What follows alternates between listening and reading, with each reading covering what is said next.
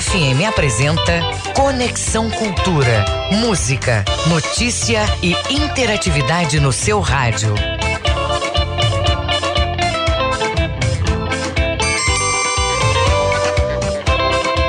Chegando às 8 horas, Paulo Sérgio, 7h59. Só para falar a verdade, né? É isso aí. Muito bom dia a você. Muito bom dia. Eu sou Isidoro Calixto e a partir de agora você vai me acompanhar, acompanhar toda a produção aqui do Conexão até às 10 da manhã. Hoje é segunda-feira, dia 25 de abril. O Conexão, todo mundo sabe, é uma produção do jornalismo da Rádio Cultura e você terá a partir de agora muita informação, música, entrevistas, entretenimento e olha, as entrevistas sobre os assuntos que estão aí em voga, que estão em alta, que estão badalando no estado do Pará, no Brasil e no mundo. Lembrando você, ouvinte, que faz parte do nosso, da nossa audiência, que você pode nos ajudar com a sua participação. É muito simples, é só enviar a sua mensagem para o nosso WhatsApp 985639937. Eu repito, 985639937. Nos dê também a sua opinião, se preferir, através do Twitter. Hashtag, hashtag Conexão Cultura. Conexão Cultura na 93,7. Então, bora lá. Hoje na história, em 1990, Violeta Chamorro né, foi, se tornava a primeira presidente eleita das Américas. Foi na Nicarágua. Em 1981, nascia em São Paulo o automobilista Felipe Massa. Grande Felipe, fez história na Fórmula 1. No programa de hoje, vamos conversar com o presidente da Fumbel, Michel Pinho. Vamos falar sobre a programação cultural que está homenageando aí os 110 anos de fundação do Cinema Olímpia. Vamos ainda bater um papo com o diretor do Departamento de Vigilância à Saúde da SESMA, que é a Secretaria Municipal de Saúde da capital, né? O Adriano Furtado. Ele vai falar pra gente sobre a ação do dia D, que ocorre hoje aqui na capital. Teremos ainda os nossos quadros de filosofia com Leno Raiol e análise do futebol com Ivo Amaral. O Conexão começa agora na sua Cultura FM e no YouTube através da nossa página arroba Portal Cultura. Você está na Cultura FM. Eu espero que não. Há de acabar um dia o nosso amor. Ô, Lucinha Bastos. 8 e 1.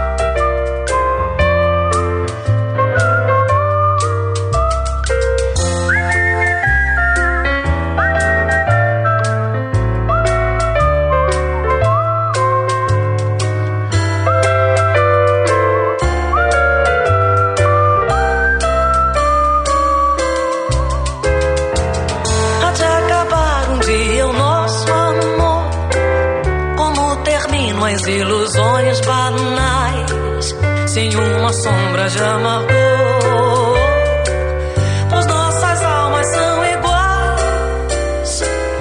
Ele nasceu de uma desilusão que ambos tínhamos a disfarçar e triunfou no coração.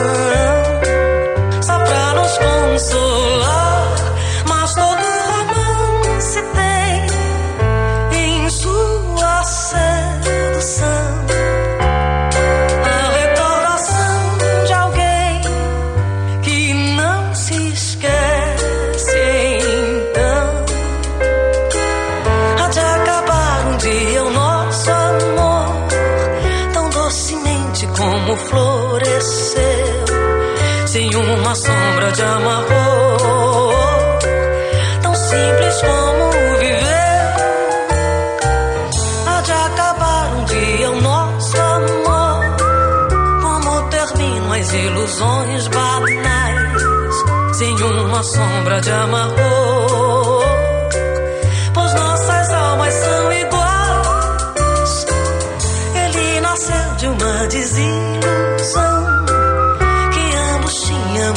Disfarçar e triunfou no coração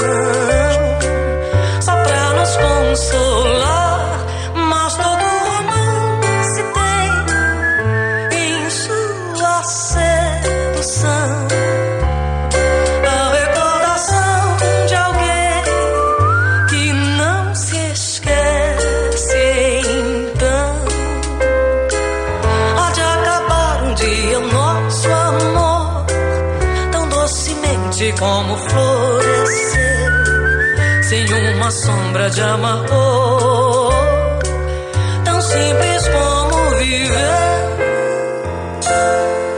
Você está ouvindo Conexão Cultura na 93,7. 8 horas mais 3 minutos. Eu quero saber como é que está a sua manhã desta segunda-feira bonitaça, hein, Paulo? Bonitona essa segunda-feira. A gente tem acordado aí com aquelas nuvens e hoje dá tudo tranquilo. E esses bocejos aí do Paulo já mostra que a galera já que já levantou, né? Se não levantou, meu amigo, ligou o rádio agora? Pois é, aqui é o Cultura, aqui é a nossa FM Cultura 93,7 é o nosso Conexão Cultura. Conexão Cultura. Tudo danado hoje, 8 e 4. O trânsito na cidade. Para começo de história, vamos saber como é que está a movimentação nas ruas e avenidas da Grande Belém. Vamos acionar então o nosso colega João Paulo Seabra. Muito bom dia, João. Olá, bom dia, Isidoro Calixto. Bom dia também para todos os ouvintes do programa Conexão Cultura. E vamos começar então atualizando sobre o trânsito, de acordo com as informações do aplicativo Waze. Começamos falando sobre a rodovia BR-316, que tem um trânsito muito intenso e lento desde o município de Marituba começando em frente ao IESP, já com uma velocidade média de 12 km por hora, e tem alerta também de dois acidentes para quem é, está seguindo ali para o município de Ananindeu, e por isso o trânsito está ficando mais lento, é, assim, desse jeito com esses acidentes. E um é em frente ao rio Uriboca e outro é quase ali na altura da alça viária, Calixto, e por isso segue engarrafamento até praticamente o viaduto do Coqueiro, já em Ananindeu. E na rodovia Mário Covas, no município de Ananindeua, são pelo menos três trechos de trânsito intenso entre a BR até a garagem ali de uma empresa de ônibus e outro trecho também com destaque é entre a Avenida Governador Hélio Gueiros até a passagem dos comerciários para quem está adentrando ali no município de Ananindeua e nos conjuntos da Cidade Nova. Segue com você no estúdio, Isidoro Calixto, João Paulo Seabra, para o programa Conexão Cultura. Obrigado, João Paulo Seabra, pelas informações. Daqui a pouco a gente atualiza. Qualquer coisa que pintar no nosso, nosso radar e a gente vai informando a você. Mas desde já, aquele nosso conselho de sempre cuidado no trânsito. Você que está dirigindo, você que porventura está ouvindo o nosso rádio aí, a nossa frequência, de repente em casa, avisa para o seu colega, para o seu amigo, para o seu vizinho Tenha paciência, tolerância, responsabilidade no trânsito, porque quando acontece um, uma bronca, né, um acidente, as coisas ficam muito, mas muito piores. 8 e 6. 8 horas mais 6 minutos. Então eu vou falar com o Miguel Oliveira, que está em Santarém. Bom dia, Miguel. Bom dia, Calixto. Bom dia, ouvintes do Conexão Cultura. Olha, Calixto, Santarém amanheceu com um tempo bom, céu claro, sol dando ar da sua graça, mas agora, 8 horas e 7 minutos, já começa a ficar nublado o tempo, Calixto. Eita. Uma ilusão. E aqui, aí ficando nublado, aqui cada vez mais claro, sol esquentando mais. Só que a gente não se anima muito não, viu, Miguel? Porque lá para as 11, lá para o meio-dia, uma hora da tarde, aí o bicho pega. É, Olha aí. Calixto, a gente não tem como escapar. Aliás, teve um ente que escapou, né? De perder. Eita, Miguel, 8 e 7, me conte sobre esse voluntariado aí, porque as pessoas se organizaram para limpar as praias daí do município. Me conte. Olha, Calixto, muita gente ainda pensa que o rio é lata de lixo. Mas não é não, né, Calixto? De jeito nenhum. Conservar e preservar nossas águas. E as praias, o que resta ainda de praia nessa época de enchente, aqui no Rio Tapajós, na Orla de Santarém, é há muito lixo acumulado, né? E principalmente o rio que é jogado por passageiros e donos e tripulantes de embarcações. Nós tivemos esse final de semana uma ação muito importante, que foi uma limpeza do Lago do Mapiri, que fica aqui na Orla de Santarém. A associação se reuniu em parceria com o pessoal da canoagem e foi limpar. O pessoal, os canoístas fizeram a coleta do lixo nos caiaques e aí deu para perceber, Calixto, que a maioria dos materiais coletados, a maioria foi de garrafa plástica e outro reciclado. Agora encontraram muito isopor e materiais usados na pintura de embarcações que foi retirado, né? o governo do estado, através da Polícia Militar, a, da primeira companhia de policiamento ambiental, e também a Marinha, através da Capitania Fluvial de Santarém, deram apoio à iniciativa. Aí o pessoal da policiamento ambiental distribuiu panfletos o pessoal, para os moradores, o pessoal do entorno, o pessoal que fica nos barcos, com mensagens de conscientização ambiental. Olha, o, a ação, Calixto, inclusive contou com a participação dos alunos da escola professora Maria Amália, que fica no bairro, né? Eles também foram de casa em casa, levando os panfletos, ressaltando a importância de manter os rios limpos. E assim, todo esse material foi recolhido por um caminhão cedido pela prefeitura. Está aí um bom exemplo, Calixto. Ah, excelente exemplo, né, Miguel? Excelente exemplo das pessoas em Santarém. Olha, uma região tão bonita, a população teria realmente, no mínimo, esse tipo de atitude, porque, poxa, seria um desperdício ter um lugar tão bonito e, e não ter, de repente, essa consciência social. Também atendimento. Olha, só para completar. Sim, Miguel. Esses lagos, o Apiri e o Papucu, são berçários de peixe, né? Uma área de proteção ambiental, é uma APA. Hum. O que torna mais grave ainda é essa poluição que está acontecendo além dessa ação de limpeza e coleta desse lixo, a prefeitura local, a Secretaria Municipal de Meio Ambiente, quis agir para punir quem joga o lixo, né, Calixto? Pois então, né, Miguel? Uma, uma... Além, uh, tem que ter a admoestação, né? Eu digo sempre que a a palmada não, não pode ficar muito distante da malcriação, porque senão não faz efeito, né? Então as pessoas tinham que, sendo flagradas fazendo isso, tinham que receber uma reprimenda imediata para evitar isso aí. Afinal de contas, é um meio ambiente e todos nós estamos nele. Miguel, eu queria que você falasse para a gente sobre eh, esses exames de mamografia. Eu fico assustado com a quantidade pequena de mamógrafos que existem no Brasil, viu, Miguel?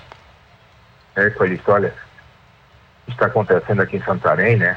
Começou ontem, vai durar 10 dias, até o dia 3 de maio, o projeto Mulheres Amigas.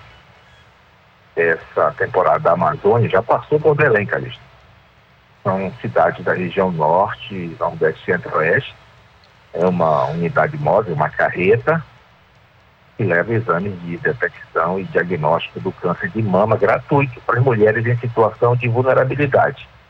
Olha, aqui em Santarém serão realizados 80 exames de mamografia por dia para pacientes que estão agendados. Se alguém faltar, houver alguma desistência, tem sempre aquela lista de espera que é encaminhada previamente pelas unidades básicas de saúde e pelo Centro de Referência da Mulher.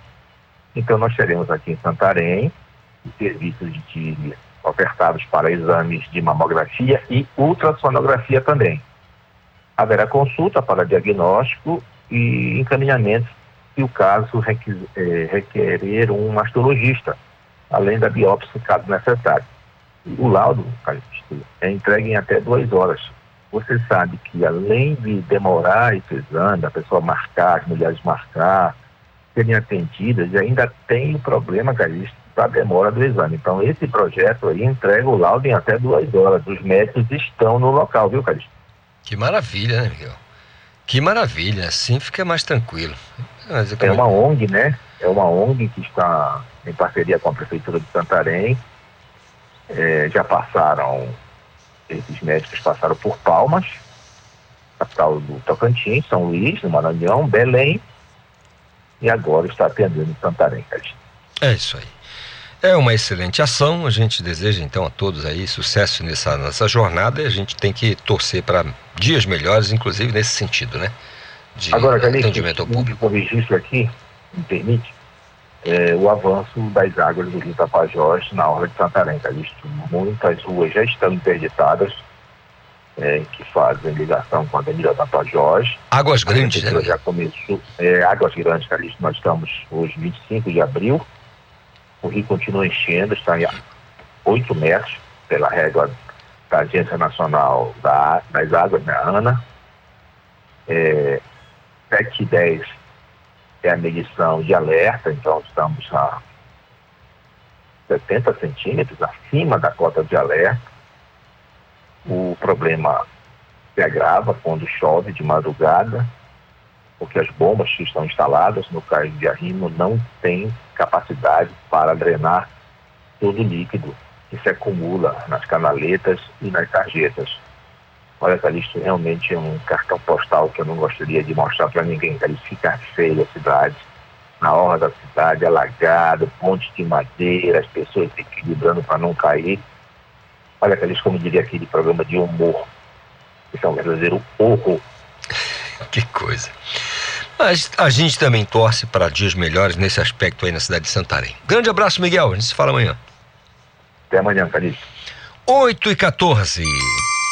Saiba quem pode pagar o IPVA com desconto nesta segunda-feira. O Igor Oliveira, direto da redação, vai dar para a gente essas informações. Bom dia, Igor. Bom dia, Calixto. Pode deixar comigo. Bom dia também para os nossos ouvintes do Conexão Cultura. Como foi teu final de semana, gente aproveitou bem naquela ilha maravilhosa que temos aqui do lado. E aí a gente chega aqui da redação para trazer as informações.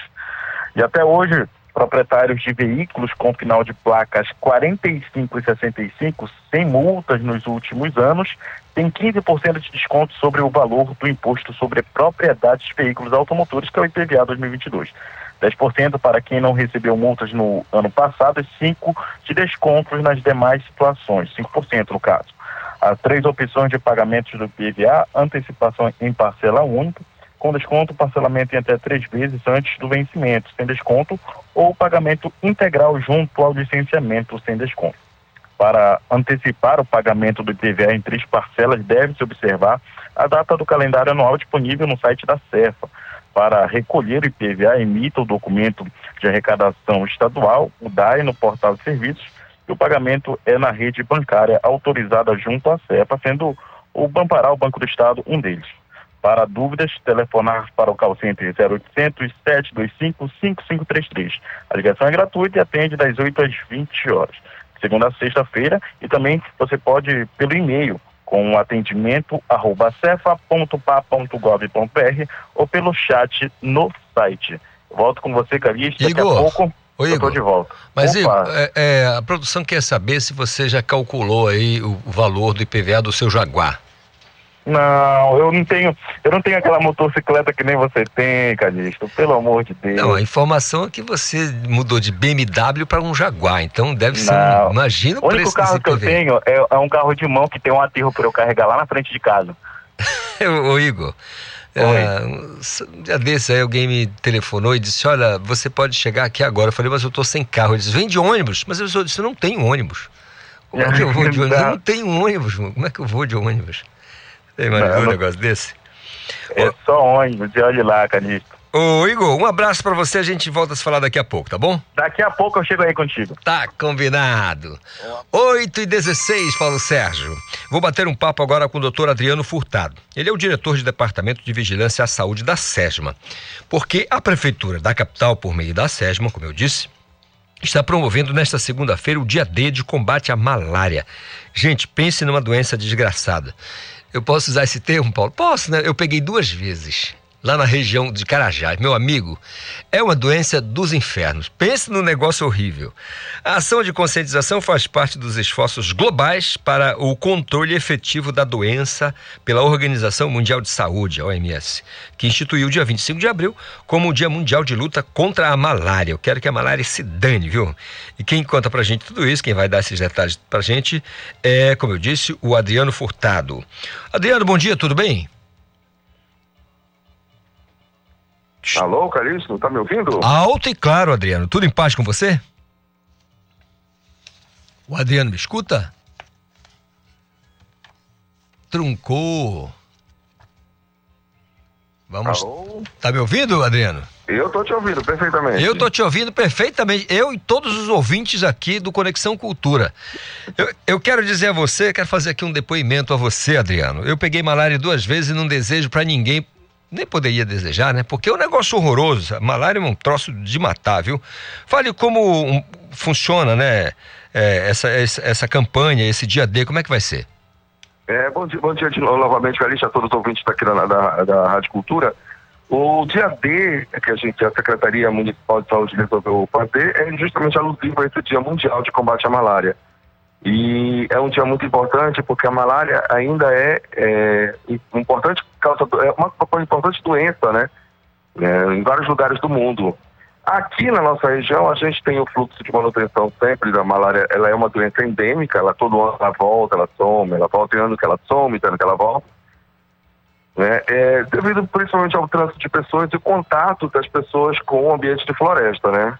Você ouviu você falando que você pegou em Carajás, não foi isso? É, é, é, Adriano, eu peguei em Carajás duas vezes, por duas, em duas ocasiões. Eu, eu, queria que você aproveitasse a, a, uhum. a ocasião e falasse pra gente um pouco sobre a malária, suas causas. Então, eu peguei, eu sei que foi um mosquito, estava na beira do rio uhum. Parauapebas, ali achando que eu estava abafando, no final de tarde, bonitão. E aí o mosquitinho foi lá, me ferrou. Três dias depois eu estava em coma praticamente, porque é febre, dor de cabeça, um negócio horroroso, terrível. Nunca mais quero pegar essa doença, pelo amor de Deus. Eu queria que você falasse pra gente é, o que, que é a malária, eh, quais são as causas, tratamentos. Fala pra gente. A malária é uma doença causada por um protozoário. Né? É um bicho bem pequenininho, que é transmitido pelo mosquito, o protozoário é transmitido pelo mosquito. É, é um mosquito comum, ele tem um, um, um pouso diferente de outras espécies, na verdade nós temos várias espécies de mosquito. Esse mosquito é conhecido como mosquito anófeles, né? E ele tem uma característica de pousar como se fosse uma, um formato de uma agulha, né? Ele fica com a, a, a parte posterior bem empinadinha. Mas assim, passando despercebido, parece um mosquito comum, né? O importante é eliminar todos os focos de mosquito que temos por perto de casa. É, a, a, a, o, esse, esse protozoário, quando ele entra no nosso corpo, através da picada do mosquito, é, ele, ele, ele se desenvolve em vários tipos de células. Fígado, né, nas células do sangue, é, e isso causa alguns tipos de lesão, por isso causa febre, por isso causa é, a dor no corpo, né, por causa, por causa da destruição dessas células provocadas pelo plasmódio, né, pelo protozoário. É, Adriano, eu confesso que ah, as duas vezes que fiquei doente, eu tinha febre. Isso, quando eu falo de coma, claro, naturalmente, aqui só para explicar ao nosso ouvinte, eu estou brincando, lá, não entrei em, em coma, sim, coisa sim, nenhuma. Sim, sim. Mas eu tive, eu tive febre, cara, de dar dó, de, de dar de, de, eh, alucinação total mesmo, muita febre, dor de cabeça, parece que o cérebro, o crânio ia explodir uma coisa uhum. muito ruim, né? Hoje, eh, eh, Adriano, quais são assim, se, de maneira até estimativa, as regiões que a gente deve ter um pouco de atenção com relação à incidência da malária do estado do Pará? No estado do Pará é como um todo, né? A gente tem, é, é, pela característica ambiental, a gente tem um ambiente propício para o desenvolvimento do, do, do, mosquito. E ainda assim nós temos é, é, em muitas áreas a, a transmissão ocorrendo de forma endêmica e controlada.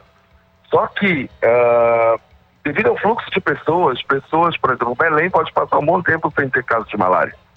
Mas algumas pessoas podem vir do interior ainda com sintomas bem baixos, ou confundidos com uma outra coisa, porque isso, esse, essa sintomatologia varia de pessoa para pessoa. Por exemplo, pessoas que moram em área onde tem malária já não sentem mais esse sintoma que você sentiu. Normalmente eles sentem uma febre bem branda, às vezes nem sentem febre mais. E isso pode confundir com outras viroses, entendeu? Então, a gente que vive em área da cidade, a gente que nunca entrou em contato com plasmódio, quando entra em contato, primeira, segunda, terceira vez, ainda é de uma forma bem forte, como você sentiu. Agora, quando a gente, a pessoa quando transita, vem do jeito de algum lugar para Belém, ou de uma cidade para outra, aí pode carregar consigo plasmódio e vai encontrar um ambiente propício para transmissão, porque a gente vive numa área em que o mosquito ele faz parte do ciclo biológico natural do ambiente. Eu entendo. Agora, Adriano, a, a prevenção, eu queria que só você reforçasse para a gente com relação à prevenção. Bom, é um mosquito que, que transmite o protozoário, eu queria saber assim, é, a gente tem essa, o hábito de, é, saindo de uma região para outra, em que as pessoas, olha, tem muito mosquito, leva um repelente e tal, as pessoas fazem isso. É, é, é, só isso ou tem alguma coisa mais importante que deve ser feito no sentido de evitar essa picada do mosquito aí? É, as pessoas recomendam o uso de repelente. No caso do anófeles, ele é um mosquito que ele tem um hábito assim, de ficar no começo da, da, da do, do, anoitecer, né? No entardecer, tem aquele de tardezinha, na beira da, no final da tarde, é nessa hora que ele fica mais ativo. E normalmente esse mosquito ele fica em locais de beira de alagado. Se a gente for pensar em Belém, Belém tem alagado para todo lado, né? Se a gente for pensar em Belém, a gente tem. E é nessa hora de tarde que a gente gosta de sair para pegar uma fresca lá fora, não é? Então a gente tem que tomar esse cuidado. Quem mora perto de, de, de beira de canal, beira de vala, evitar esses locais nessa hora. Inclusive, malária vem esse nome, né? Mau ar, né? O pessoal acreditava antigamente que era um, o, o mau ar desses ambientes que traziam a doença, e não, hoje em dia a gente já sabe que não é isso. E, e muito importante também, Calista, nós dizer que a população tem que ficar informada. A informação é muito importante. É se dar conta, né? A assistência básica é se dar conta de quando o período está acontecendo para poder diagnosticar os casos o mais rápido possível, para poder a gente conseguir fazer um trabalho de vigilância. A vigilância consiste em, em encontrar os locais e fazer uma, uma ação em si, uma, uma, os locais onde está tendo transmissão, e fazer uma ação em cima do, dos casos e da população ao entorno. Adriano, já tem um ouvinte aqui falando conosco através do nosso WhatsApp e a pergunta dele eu poderia responder, claro que não, é não para a resposta dele, mas eu quero que você uhum. diga para ele. Ele está perguntando se é, uma pessoa pode pegar malária da outra pessoa. Não, só transmite se tiver a picada do inseto. Né? Não é como uma transmissão direta, né, como a gente chama, né? Precisa de um hospedeiro intermediário, precisa de um vetor, que é como a gente chama, né? Então a transmissão acontece dessa forma. Também poderia acontecer por transfusões sanguíneas, mas o nosso banco de sangue ele tem um controle rigoroso com relação a isso. Pois é, como você disse, né, o, no fim de tarde, ali você tá, e eu estava nessa região de Carajás, eu, morava ali na Chácara do Sol, uhum. Parauapebas, da, no início da década de 2000 era um negócio extra, extraordinário, era muito bom. Hoje está muito movimentado, muita gente, a cidade cresceu, os grandes bolsões crescendo para os lados, é, o rio Parauapebas praticamente destruído em função da, do, do, né, do, avanço da, das comunidades. Mas naquele tempo era tranquilo. Aí no final de tarde, Adriano, eu disse assim: eu vou ali pegar uma malária na beira do rio. Eu não, uhum. tinha, eu não tinha noção de como acontecia. Não tinha noção, pois é. É por isso que eu digo que a informação é muito importante. Essa, e olha, onde acontece esse tipo de, de ações, onde você estava, né? No, no, no, pleno crescimento da cidade, no período, no, no ambiente que estava sendo construído, novos, novas, é, é, estava em processo de construção de novos prédios, enfim, casas, nesses locais em que há uma, um avanço da população humana para dentro do ambiente é, é, de floresta, é que a gente encontra é, casos é, de malária mais, é, um número maior de casos. Por isso a manutenção do ciclo ainda no ambiente, né? Ainda em populações que vivem em contato direto com a floresta. Né? E a gente não pode, a gente, às vezes tem costume de pensar em Belém só pensando nos muros, nos prédios, mas a floresta está aqui do outro lado do rio, é pertinho da gente. Muito bem, Adriano, então convide o nosso ouvinte aqui para participar dessa campanha, dia D, é, que vocês realizam hoje. Isso, a gente está aqui com o dia D de combate à malária, aqui no Solar da Beira, mas aqui é o dia D. Normalmente a gente faz assim o dia D é, finalizando a tarefa, a gente está no meio da tarefa, a gente já vem fazendo o controle e, e a, a, notificação dos casos, e a gente está aqui uma, é, ter uma semana de atividades dentro da FESMA, mas hoje a gente convida a população para vir para cá, a banda municipal já está se apresentando aqui, mais tarde também mais atrações culturais, e o que, que a gente vai ter aqui? É exposição de material educativo, conversas com nossos agentes comunitários de saúde e agentes de controle de endemia, que são duas peças fundamentais no controle da malária, dentro do nosso é, é, fluxograma de, do, do SUS. Né? Com, qualquer dúvida, converse com o seu agente comunitário de saúde e o agente de controle de endemia. Né? São pessoas importantes nesse processo de controle. E a gente vai ter ações durante o dia inteiro aqui, convidando todo mundo para participar. Adriano Aqui Furtado. no Solar da Beira. Muito bem, no Solar da Beira. É, é, Adriano Furtado, você é o diretor do Departamento de Vigilância à Saúde da SESMA e eu agradeço a tua conversa com a gente aqui no Conexão Cultura. O Adriano, eu desejo a você um, uma campanha aí, uma, uma, uma, uma, jornada muito legal, que as pessoas tenham a consciência né, da, da importância da informação, até para passar para as outras pessoas, Exato. no sentido de informar, né, se tornar multiplicadores desse conhecimento. E desejo a você uma jornada de sucesso. Muito obrigado pela conversa conversa conosco, tá bom, Adriano? Muito obrigado, meu caro. Estamos à disposição. Um grande abraço. 8 horas mais 28 minutos. Segunda-feira, você sabe que o filósofo Leno Raiol, ele traz pra gente aquelas informações, e aí nessas informações você vai encontrar dicas importantes, porque a filosofia faz parte da nossa vida. Leno Raiol. Bom dia, ouvintes do Conexão Cultura. Eu sou Lennon Raiol, filósofo da Nova Acrópole. Esta semana se comemorou o Dia da Terra, ou Dia da Mãe Terra, instituído pela Unesco desde 1970, com a finalidade de criar uma consciência comum sobre os problemas ambientais e despertar para a necessidade de se proteger a Terra. A filosofia nos ensina que, se educarmos o ser humano, resolveremos todos os grandes problemas que nos cercam e podemos inclusive estabelecer um pacto de amor e respeito profundo por todas as formas de vida. Por exemplo, a perigosa crença de que a natureza e seus seres estão a serviço dos seres humanos foi sendo enraizada ao longo de séculos, de tal forma que veio a se constituir como a visão hegemônica do mundo atual. Já houve inúmeras tentativas de mudar essa visão, mas até agora sempre foram mal sucedidas. Devemos aprender muitas coisas para reconstruir uma nova relação com a natureza. Para começar, que o importante é a vida como um todo e que todo o sistema atua sempre em benefício do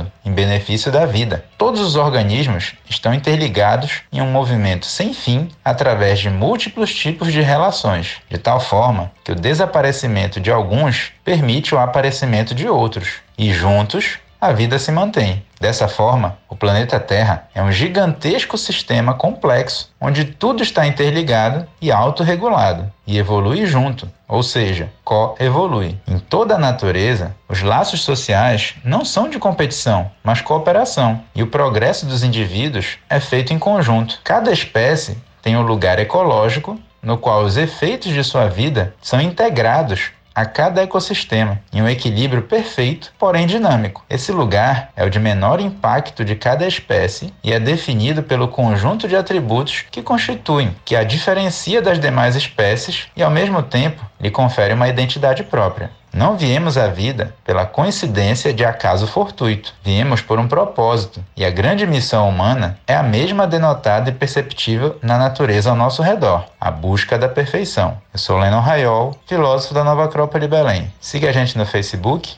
arroba Nova Acrópole Belém. Até a próxima semana.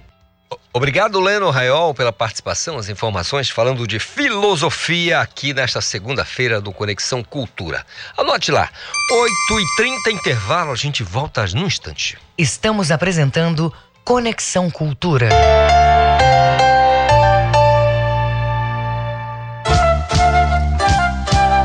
ZYD 233, 93,7 MHz. Rádio Cultura FM, uma emissora da Rede Cultura de Comunicação. Fundação Paraense de Rádio Difusão. Rua dos Pariquis, 3318. Base operacional, Avenida Almirante Barroso, 735.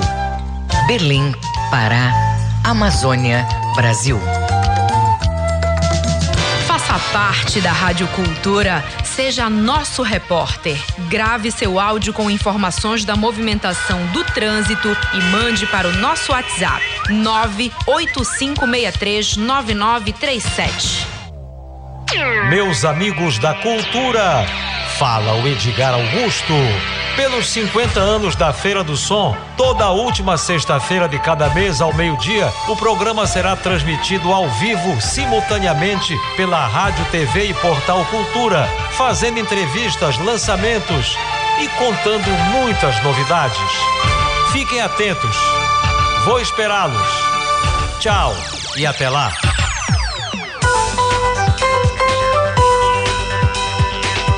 Voltamos a apresentar Conexão Cultura. Voltamos a apresentar o Conexão Cultura nesta segunda-feira ensolarada. Que coisa legal. Paulo, tá tranquilo agora, né? Sem aquela agonia da janela embaçada por causa da chuva da manhã que acontece quase todo dia.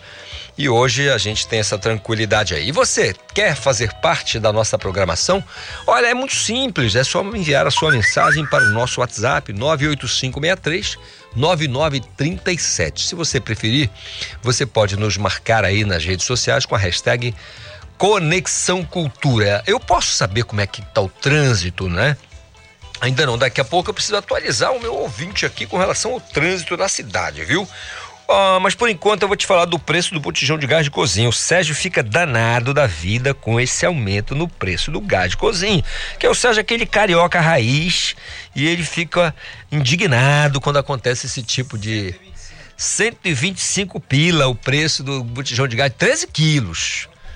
Brincadeira, o Sérgio pagou 125. Se for me cobrar lá em casa 125, eu vou fazer a terceira guerra mundial. Não vou pagar, não. Eu, pelo amor de Deus. Ô, Marcos Aleixo, conta pra gente.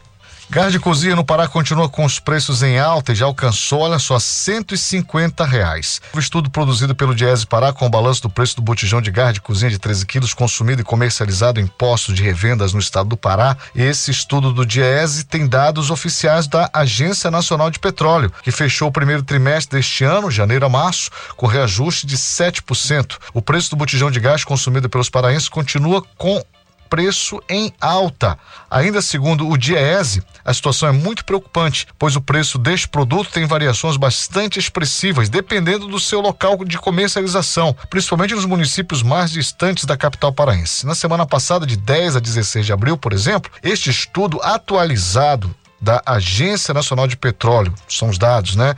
E também pesquisa do Diese, mostrou que aqui no Pará, o preço médio do botijão alcançou R$ 119,98. Entretanto, em alguns municípios, o preço médio do produto está bem superior a esta média e pode ser encontrado com valor de até até 150 reais. E a redução programada pela Petrobras de 6% ainda não refletiu nos preços do produto. Marcos Aleixo para o Conexão Cultura. Obrigado, Marcos Aleixo, pela sua participação e as informações aqui no nosso Conexão Cultura. Vai para lá com esse negócio de aumento no botijão de gás. Eu quero ver quem não usa, né? Quem usa fogão a lenha? Eu uso porque eu eu né, não tenho, sou da roça, sou do campo, eu sei usar, sei fazer. Mas a gente sabe da comodidade que é o gás. A gente sabe também que tem uma galera muito importante ganhando dinheiro com isso. Será que tá caro mesmo? Será que isso não é um. Qual a sua opinião sobre isso? Tem gente se aproveitando do período de pandemia para dizer: olha, dá tudo muito difícil, tá tudo muito complicado, precisamos majorar aqui o preço do gás, aí vem o preço da gasolina, o preço do óleo diesel, do combustível de maneira geral. É, motivo, razão, pandemia. Né? A pandemia virou a resposta para todos os problemas quando é para melhorar para uma, uma, uma, classe de pessoas. A gente sabe que o objetivo central do capital é o lucro, não devemos perder de vista essa premissa. Usinas da Paz se tornam polo. Isso no atendimento no Tribunal Regional Eleitoral, né? Mais informações com a minha colega Renata Rocha, que nos dá o prazer da presença aqui no nosso estúdio. Bom dia, Renata. Bom dia, Calixto, e bom dia, ouvintes do Conexão. A ação visa facilitar a regularização de eleitores que ainda estão com alguma pendência documental perante a Justiça Eleitoral. As três unidades das usinas da Paz, Cabanagem, Icuí, Guajará e Nova União, na região metropolitana de Belém, vão funcionar como polos de atendimento do Tribunal Regional Eleitoral do Pará. Os atendimentos começam hoje e seguem até o dia 4 de maio, último dia para regularizar qualquer situação. Os atendimentos são realizados de 9 horas da manhã até as 5 horas da tarde, sempre de segunda a sexta-feira. Antes de ir até as unidades presencial, o eleitor deve primeiro fazer um agendamento online no site do TRE www tre barra pa.jus.br barra eleitor barra atendimento barra online. Entre os serviços disponíveis nas unidades estão a emissão da primeira e segunda via do título eleitoral, mudança do local de votação e atualização dos dados pessoais. A Usipaz Cabanagem está localizada na Avenida Damasco, número 37, próximo à estrada do Benjamin, em Belém. Já o Zipaz Icuí-Guajará está localizada na estrada do Icuí-Guajará com a Avenida Independência em Ananindeua. E a Uzipaz Nova União na passagem Bom Sossego com a rua 10 de dezembro em Marituba. Para dúvidas e mais informações, o eleitor pode ainda utilizar o Disque Eleitor que funciona de segunda a sexta-feira no horário das 8 horas da manhã até as 2 horas da tarde. 91 3346-8100, Calixto. Você ficou com alguma pendência com o TRE, não? Pois é, eu comentava ainda há pouco com a Pamela, eu preciso regularizar a minha situação. Olha lá, alistamento eleitoral é coisa séria, hein? Coisa séria. No Brasil, o voto é obrigatório, viu? É secreto e obrigatório.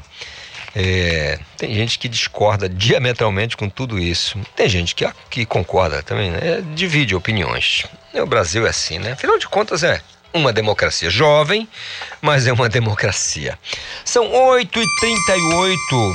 Processo seletivo especial para licenciatura em música da Universidade do Estado do Pará está com inscrições abertas. O Felipe Feitosa tem pra gente as informações. Já estão abertas as inscrições ao processo seletivo especial para o curso de licenciatura em música da UEPA, ofertado nos campi da Universidade em Belém, Santarém e Bragança. São 21 vagas no campus 1, 30 no campus 12 e 19 no campus 21. As inscrições devem ser feitas exclusivamente de maneira online. As vagas do Procel são destinadas a candidatos que já concluíram o ensino médio em anos anteriores ou que estão concluindo a última série do ensino médio, o equivalente referente ao período letivo de 2021. A UEPA vai reservar 50% das vagas a candidatos que cursaram e concluíram todas as séries do ensino médio ou curso equivalente em escolas da rede pública. Todos os candidatos vão ser submetidos à prova de música no formato presencial, que vai ser composta por duas partes: a escrita e a parte prática de execução musical. A prova de música vale 30 pontos, distribuídos da seguinte forma: 20 para a prova escrita e 10 para a prática da execução musical, conforme detalhado no edital que está no site uepa.br.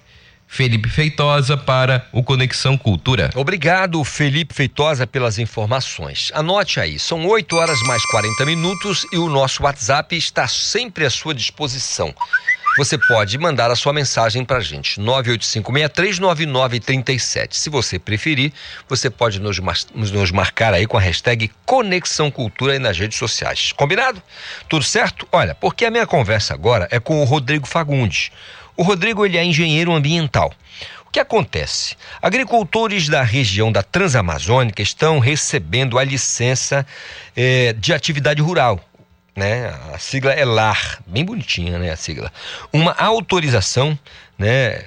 Para, de controle ecológico para a exploração sustentável de recursos naturais, isso é emitida aqui no estado do Pará através da Empresa de Assistência Técnica e Extensão Rural, a Emater. Isso com a, a, a aquiescência, então, da Secretaria de Meio Ambiente. Então, eu vou conversar com o Rodrigo agora. Bom dia, Rodrigo, tudo bem? Tudo, bom dia. Tudo em paz? Tudo, graças a Deus. Ô, Rodrigão, explica pra gente o que é a licença de atividade rural, Rodrigo. Bom, a licença ambiental rural, que é atividade rural, como todo, todo tipo de atividade, seja ela comercial, produtiva, toda atividade precisa ter sua atividade licenciada. E a Emater iniciou, há um tempo atrás, a elaboração do TAR, que é o Cadastro Ambiental Rural. E agora, nós lançamos um projeto pioneiro lá na, transa, na, na região da Transamazônica, que é a execução da LAR também. Nós estamos fazendo a licença ambiental rural de forma gratuita, e essa licença, ela custa para um produtor em torno de dois a três mil reais. Então a gente lançou um projeto em parceria com o PDRS Xingu, lá da região da Transamazônica, e estamos iniciando por lá a elaboração da LAR, licença ambiental rural, de forma gratuita para os produtores. Essa, a, a, a gente está falando aqui da região da Transamazônica, então que eles estão recebendo essa licença. Aí eu pergunto Sim. a você, existe um é, uma delimitação territorial, porque a região da Transamazônica ela é bem extensa, né, né Rodrigo? Uhum. Existe uma delimitação territorial para isso? É, lá nós somos composto de 10 municípios, né? 10 municípios. É. Nós vamos de é, da faixa da Transamazônica, de Pacajá uhum. até Uruará, vai Pacajá, Anapu, Altamira, é, Brasil Novo. Brasil Novo, Medicilândia e Uruará. Muito bem. E para o lado do Rio, nós pegamos é, Vitória do Xingu, Senador José Porfírio e Porto de Mãos. Oh, corrigindo, são nove municípios, nós, nós tiramos um. Então, nós somos nove municípios na região da Transamazônica. Correção. Lembrando que aí, é, Porto de Mós, pelo menos Senador José Porfírio, nós estamos aí na beira do Xinguzão, né? Baixo beira do Xingu, Xingu. beira do Xingu. Pense num lugar bonito, viu? Dois municípios. Aliás, as- pelo menos as sedes a gente conhece, né? Então, inclusive em, em- em Senador José Porfírio, que a gente chama carinhosamente de Souzel, né? Tem uma baía aí bem na frente, é uma coisa extraordinária. Um município incrível, com uma atividade rural extraordinária. Agora, eh, Rodrigo, explica pra gente quem, né, da região, quem é que está habilitado a receber, eh, não é qualquer pessoa, qualquer produtor, quem, quem está habilitado a receber? Deixa eu, é, inicialmente nós começamos esse projeto, nós fizemos esse projeto com o objetivo de ajudar os pequenos produtores, de até quatro módulos fiscais, que são o nosso público-alvo na matéria. E como a gente trabalha muito com projeto de crédito, e atualmente, para se tirar o projeto de crédito no banco, está sendo cobrada lá a licença ambiental rural. Então, para esses produtores atendidos pela Emater, nós estamos fazendo para poder tirar esse projeto já a lar deles, entendeu? Então, essa lá é para o nosso público-alvo, para os nossos produtores, pequenos produtores rurais, agricultores familiares, que vão até quatro módulos fiscais. Rodrigo, tenho uma dúvida, né? Na verdade, hum, é, dúvida hum, misto aí com curiosidade. Toda família que está no campo, né? Família que estão ou em assentamento ou que mora no campo aí de, né, aquela coisa de geração para geração mora no campo, é considerado um agricultor familiar? Essa essa pessoa? Olha, é, o agricultor familiar, o- o nosso público atendido, ele vai somente até quatro módulos fiscais, porque pode ter produtores familiares maiores, que já cresceram, que já, já saíram do, do- desse nível de quatro módulos atendido para a Emater. Entendi. Entendeu? Nós estamos trabalhando apenas com os pequenos produtores familiares rurais. Ficou claro. Agora, se é aquela família aí com duas, três pessoas que tem uma pequena área de terra, é um agricultor familiar, vai ser atendido por essa ação, então, da Imater. Agora, como é que funciona eh, essa, essa emissão? A gente falou da, da Imater, mas tem, eh, vai via Secretaria de, de, de Meio Ambiente, é isso? Só para a gente entender direitinho como é que funciona. Tá, o que é que, como é que funciona isso? O produtor, ele chega na Emater para fazer o projeto dele, aí precisa fazer a lá. Aí nós já passamos para o próximo passo. Fazemos o projeto, fazemos o CAR dele, aí vamos partir para lá. A lá é um, é um projeto onde a gente vai na propriedade, faz todo o levantamento da propriedade dele, o que é que ele planta, o que é que ele tem, se é pecuária, agricultura, tudo. Depois de fazer todo esse levantamento, fazer o gel da área dele para a questão do CAR, para corrigir o CAR, porque geralmente, quando a gente vai fazer a lá, aquele CAR que a gente fez inicialmente precisa de algumas correções. É, precisa mostrar onde, precisa mostrar se precisa recuperar a área dele, ele está com passivo de desmatamento, entendeu? Se ele tiver com passivo de desmatamento, a gente vai colocar isso na lá e ele vai ter que passar para o TRA também, já fazer a recuperação daquela área desmatada, iniciar o processo de recuperação. Tá bom? Todo esse trabalho, todo, eh, me perdoa só interrompê-lo, Rodrigo, todo esse trabalho eh, que você está se referindo aí tem o apoio, né? Porque vocês são técnicos e extensionistas rurais, né? Da Imaté. Então, como é que vocês atuam junto a essas pessoas neste particular? É, a gente faz o gel, faz o levantamento, a gente fala pro produtor, olha, foi constatado desmatamento, tu tá no PROD. É, o, o desmatamento, quando tu joga o, o CAR do, da pessoa, ele já identifica lá que existe desmatamento. A gente vai para o campo, faz o levantamento, ver se esse, esse desmatamento realmente condiz com a prática. Condizendo, a gente passa para os processos. A Emater vai elaborar todos os projetos gratuitos para esse produtor, entendeu? A gente vai escrever ele no TRA, no site do governo do estado, do, da SEMA. A gente vai fazer os projetos dele de recuperação, vai fazer o projeto dele de licenciamento ambiental rural da LAR. E tudo isso, o mais importante, de forma gratuita para esse produtor. Um projeto que ele gastaria de 2 mil acima e no, nos particulares, ele vai ser de graça pela Emater. E isso graças à nossa parceria com o PDRSX, que esse projeto ele foi, ele foi feito pela Emater, elaborado pela Emater, aprovado pelo PDRSX, e ele veio um recurso para que a gente fizesse é, esse projeto aqui na região da Transamazônica. E outra coisa, inicialmente, esse é um projeto piloto aqui na Emater, tá? Da região, e está sendo discutida a ampliação dele para outros territórios, para outras é, regionais aqui da Emater.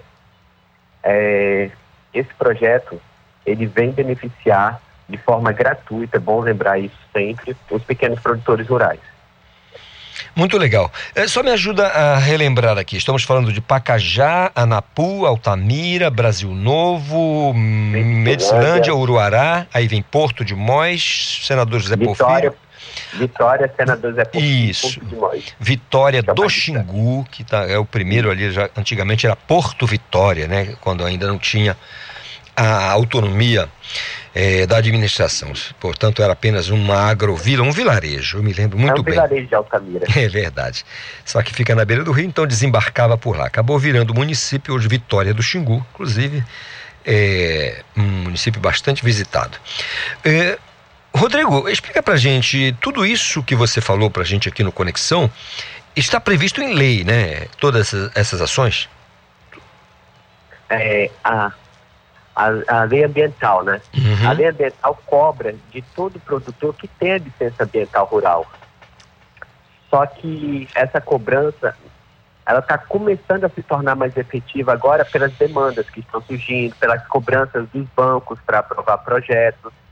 É, o sistema ambiental está cada vez evoluindo mais, está cada vez mais rigoroso. Muitas pessoas nem sabem que elas já estão autuadas por desmatamento. É até bom falar isso aqui, olha, a questão de desmatamento, produtores. Vocês, quando fazem um desmatamento sem autorização, é, agora o CAR de vocês, todos os CAR de vocês, eles têm um monitoramento automático no sistema da SEMA. Quando vocês desmatam, lá no, lá no PRODES, já, já acusa automaticamente no PRODES atrelado ao CAR. Então, muito CAR daqui para frente também, quando a gente vai fazer o levantamento do CAR que joga no PRODES, já aparece lá o desmatamento. Então, não tem para onde correr, viu, gente? Quem desmata é atrelado automaticamente ao PRODES, a propriedade ao CAR. Então, isso não tem mais como correr, como fugir disso. É bom os produtores saberem disso para que não pense, ah, eu vou desmatar aqui, dar um jeitinho mais na frente, não tem jeito. Hoje em dia é tudo automatizado. Eu gostei, Rodrigo, do termo não tem para onde correr. Apesar de que estávamos falando aí de uma região bastante extensa, que é a região da Transamazônica, mas não tem realmente para onde não, correr, porque tudo e acontece. É cultural, né? É as cultural. Pessoas, as pessoas da nossa região pensam que dá sempre de dar um jeitinho. Mas mais para frente, é, quando se for, até para quem vai comprar um imóvel, é bom que antes de comprar faça uma consulta desse carro no PROS, para saber o passivo que ele tem quando tu comprar, porque se o cara desmatou antes, fez um desmatamento irregular, aquele que comprou assume o passivo. Ele vai ter que fazer essa recomposição. Essa recomposição é bom que ainda está sendo aceito o, aquela, aquela forma de abandonar a área para o pousio e deixar a vegetação nascer, entendeu? A vegetação é. Porque aqui na nossa região, se tu abandona a área, a vegetação se recupera. Então, esse pode ser uma das formas de recuperação ainda da nossa vegetação para o PRA. Não vai ser preciso plantar, que vai tornar o custo mais oneroso. Eu posso imaginar. Olha, Rodrigo Fagundes, engenheiro ambiental, dando essas informações para a gente aqui acerca do LAR, que é esse documento, né? Essa licença de atividade rural, lá na região da Transamazônica, e também dá uma quebrada ali por Baixo Xingu, Vitória do Xingu, uhum. senador José Porfírio Souzel, né? E Porto de Mós. Olha, Rodrigo, muito obrigado pela conversa, pela delicadeza de conversar aqui conosco, falar com os ouvintes do Conexão Cultura a respeito dessa iniciativa tão relevante para o desenvolvimento da, da nossa região aqui no estado do Pará. Um abraço para você, um dia produtivo, tá bom, Rodrigo? Agradeço vocês, agradeço ao público aí e estamos no aguardo. Os pequenos produtores, produtores rurais lá da região da Transamazônica, a Emater lá está de braços abertos para receber vocês e vamos fazer essa licença ambiental rural na região, viu, gente? Muito, Aproveitem. Aproveitem, aproveitem. Mais uma vez, obrigado Rodrigo Fagundes, engenheiro ambiental, ligado aí à empresa de extensão rural, a EMATE, empresa de assistência técnica e extensão rural do estado do Pará, a EMATE, que faz esse trabalho, que desenvolve esse trabalho em parceria, né? Através da Secretaria de Estado né, de Meio Ambiente Portanto, é uma ação que envolve aí os municípios de Pacajá, Altamira, Brasil Novo, Medicilândia, Uruará, Vitória do Xingu, Senador José Porfírio e Porto de Mós.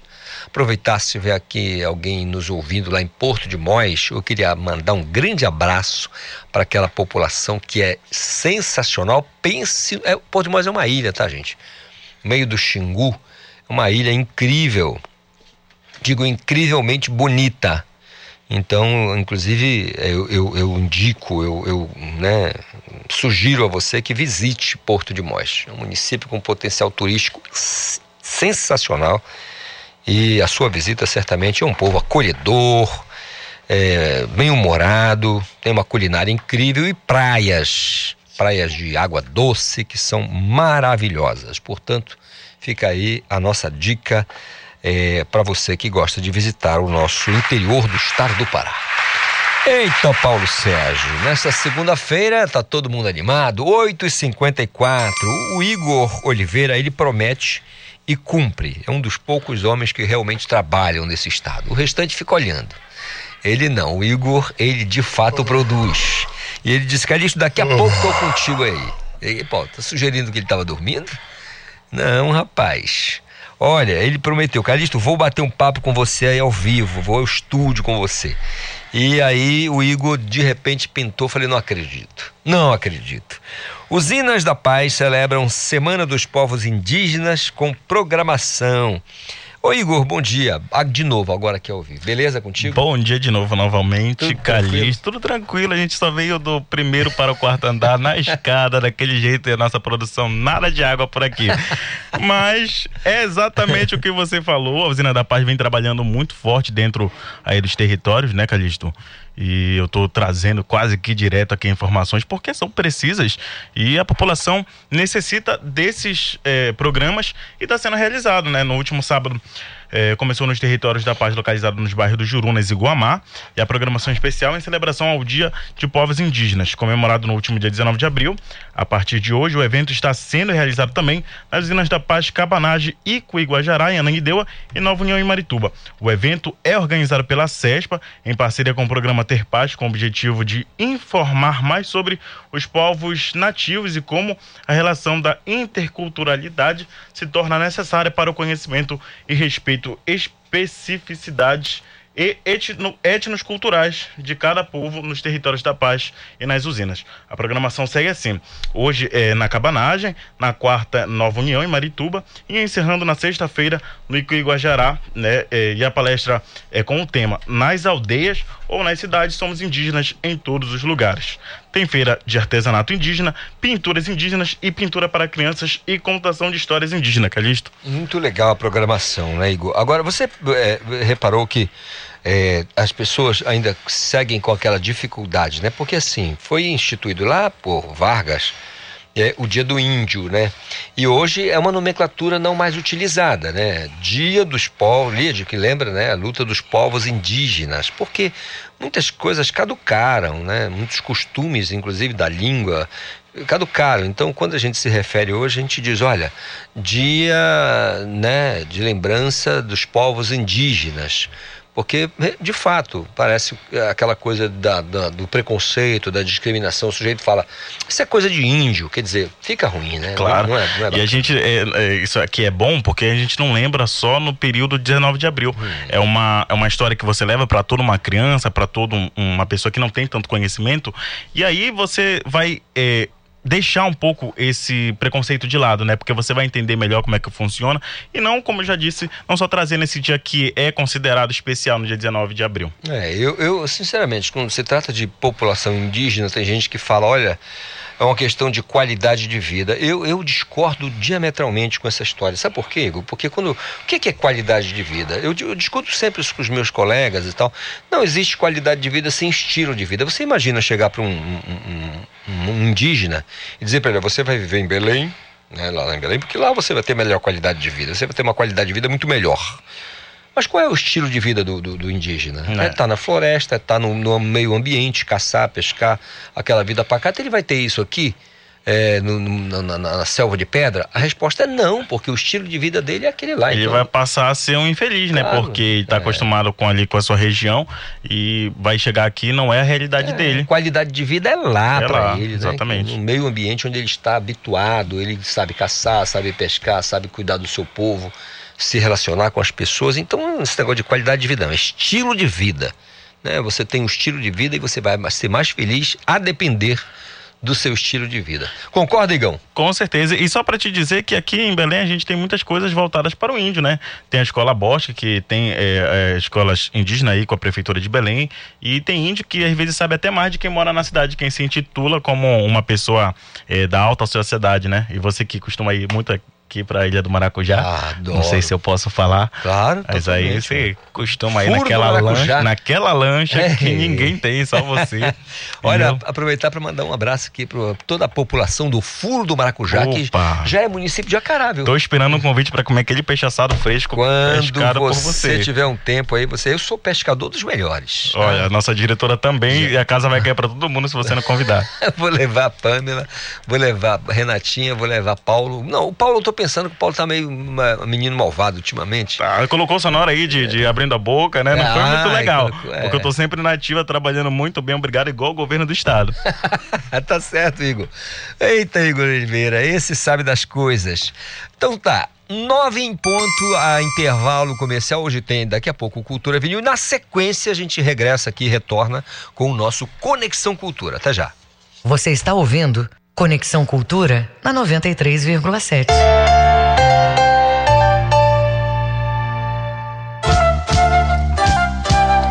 ZYD 233, 93,7 MHz. Rádio Cultura FM, uma emissora da Rede Cultura de Comunicação. Fundação Paraense de Rádio Difusão. Rua dos Pariquis, 3318.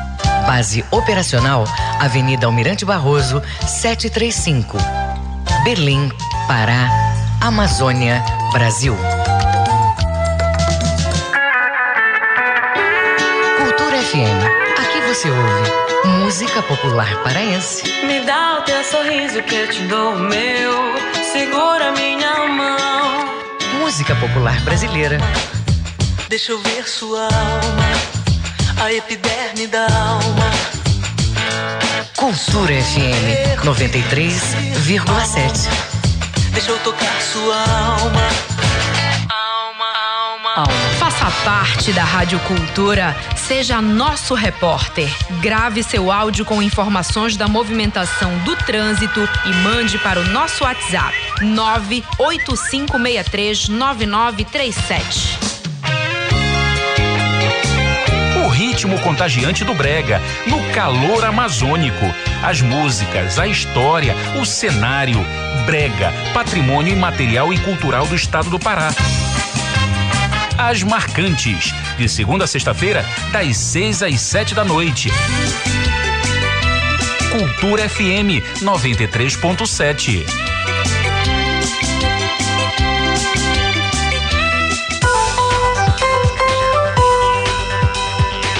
Estamos apresentando Conexão Cultura. A música, o fato, a memória. Cultura vinil. A história da música em long play. Disco lançado em 1978, o primeiro pela gravadora EMI Odeon, mostra o alagoano Djavan esbanjando arranjos bem elaborados e vocais inconfundíveis, como na faixa de abertura Cara de Índio. Índio cara pálida, cara de índio, um samba sincopado, que se tornou um verdadeiro hino na carreira do Djavan, Cerrado. Se o Senhor me for louvado, eu vou voltar pro meu cerrado. Por ali ficou Na quarta faixa do lado A estava uma pérola, regravada por Maria Bethânia, Alibi. Havia mais que um desejo.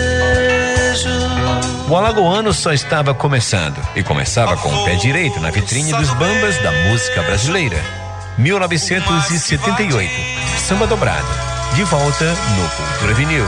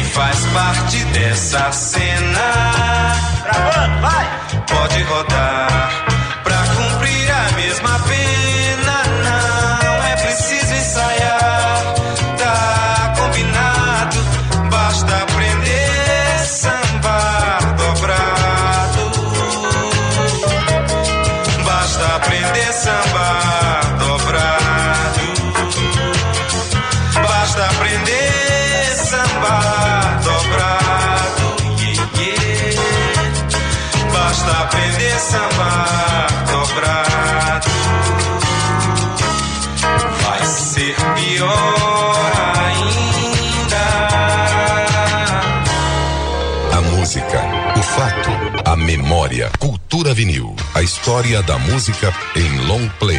Produção e apresentação, Paulo Brasil. Voltamos a apresentar Conexão Cultura. Obrigado aí ao nosso colega Paulo Brasil, nosso ídolo aqui da Rádio Cultura FM. Abraço pra você, toda a tua galera aí, a meninada, todo mundo ao teu redor, você sempre com aquela alegria maravilhosa e o Cultura Vinil produzido com muita maestria. Você é um craque. Grande Paulo Brasil. Nove horas mais sete minutos. O trânsito na cidade. Dando aquela atualizada no trânsito nas ruas e avenidas da Grande Belém com o nosso colega João Paulo Seabra. Isidoro Calixto, vamos continuar falando sobre o trânsito com as informações do aplicativo Waze, eh, falando agora sobre a rodovia Augusto Montenegro, porque tem uma grande extensão aí com o trânsito moderado a intenso, principalmente para quem vem de Coraci e dos, aqui para os bairros de Belém. Um deles já começando ali na Equatorial Energia Pará, com velocidade média de 7 km por hora, até o Parque Shopping e posteriormente também em frente ao Mangueirão com essa mesma velocidade, Então, 7 km por hora, bastante lentidão é, para quem está vindo para Belém pela rodovia Augusto Montenegro. Já na Avenida Júlio César, entre a Brigadeiro Protásio até o elevado Daniel Berg, tem cerca de 17 km por hora é, e um tempo dirigido nesse perímetro aí, de acordo com o aplicativo, é, de mais ou menos 5 minutos.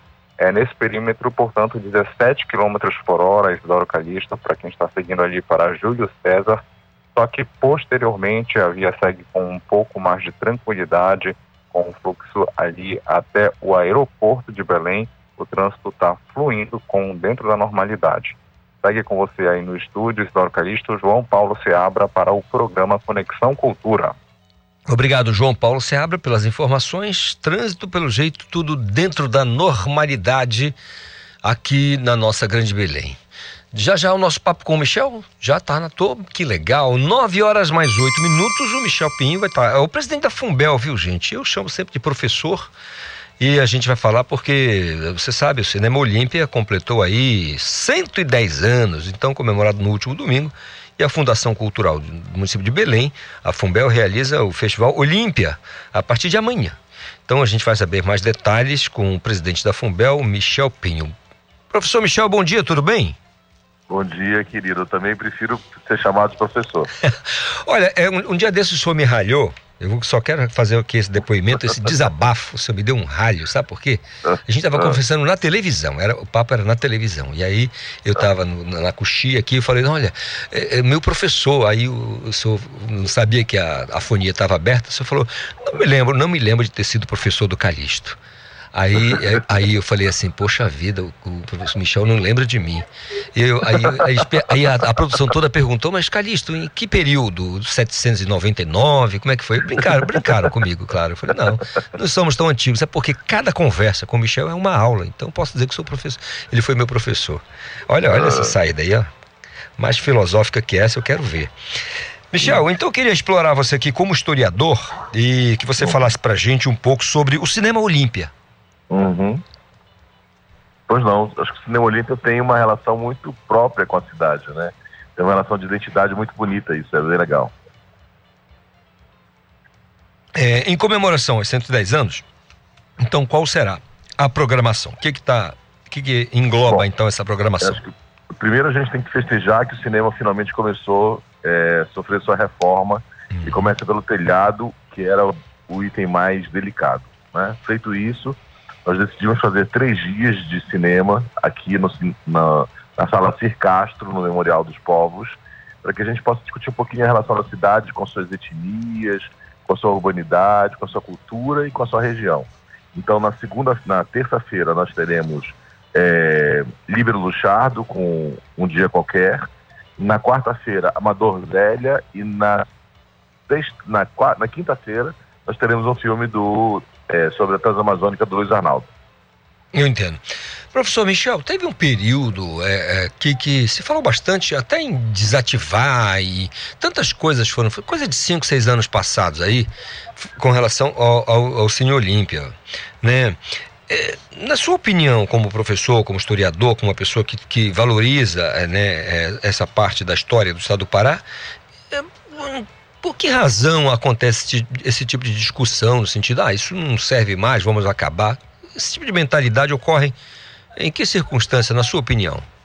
É, na, em relação ao Olímpia, tem três fatores importantes para serem colocados. Né? Uhum. Primeiro, ele era um bem é, privado, ele era um bem particular. Sim. E ele está numa área absolutamente valorizada da cidade, que é na frente da Praça da República, numa boa metragem de terreno. Né? Uhum. Né? Então, demolir o cinema Olímpia para construir alguma coisa, seu valor econômico é muito forte. Tá? Uhum. Segundo, é o interesse ou a falta de interesse da manutenção dos cinemas de rua no Brasil. Né? Então, se você contar entre as capitais quem tem cinema de rua, Belém é uma das pouquíssimas capitais que apresentam essa característica. E terceiro, é a mobilização da população que percebe o cinema como um item importante para sua identidade, que não permitiu que isso fosse feito.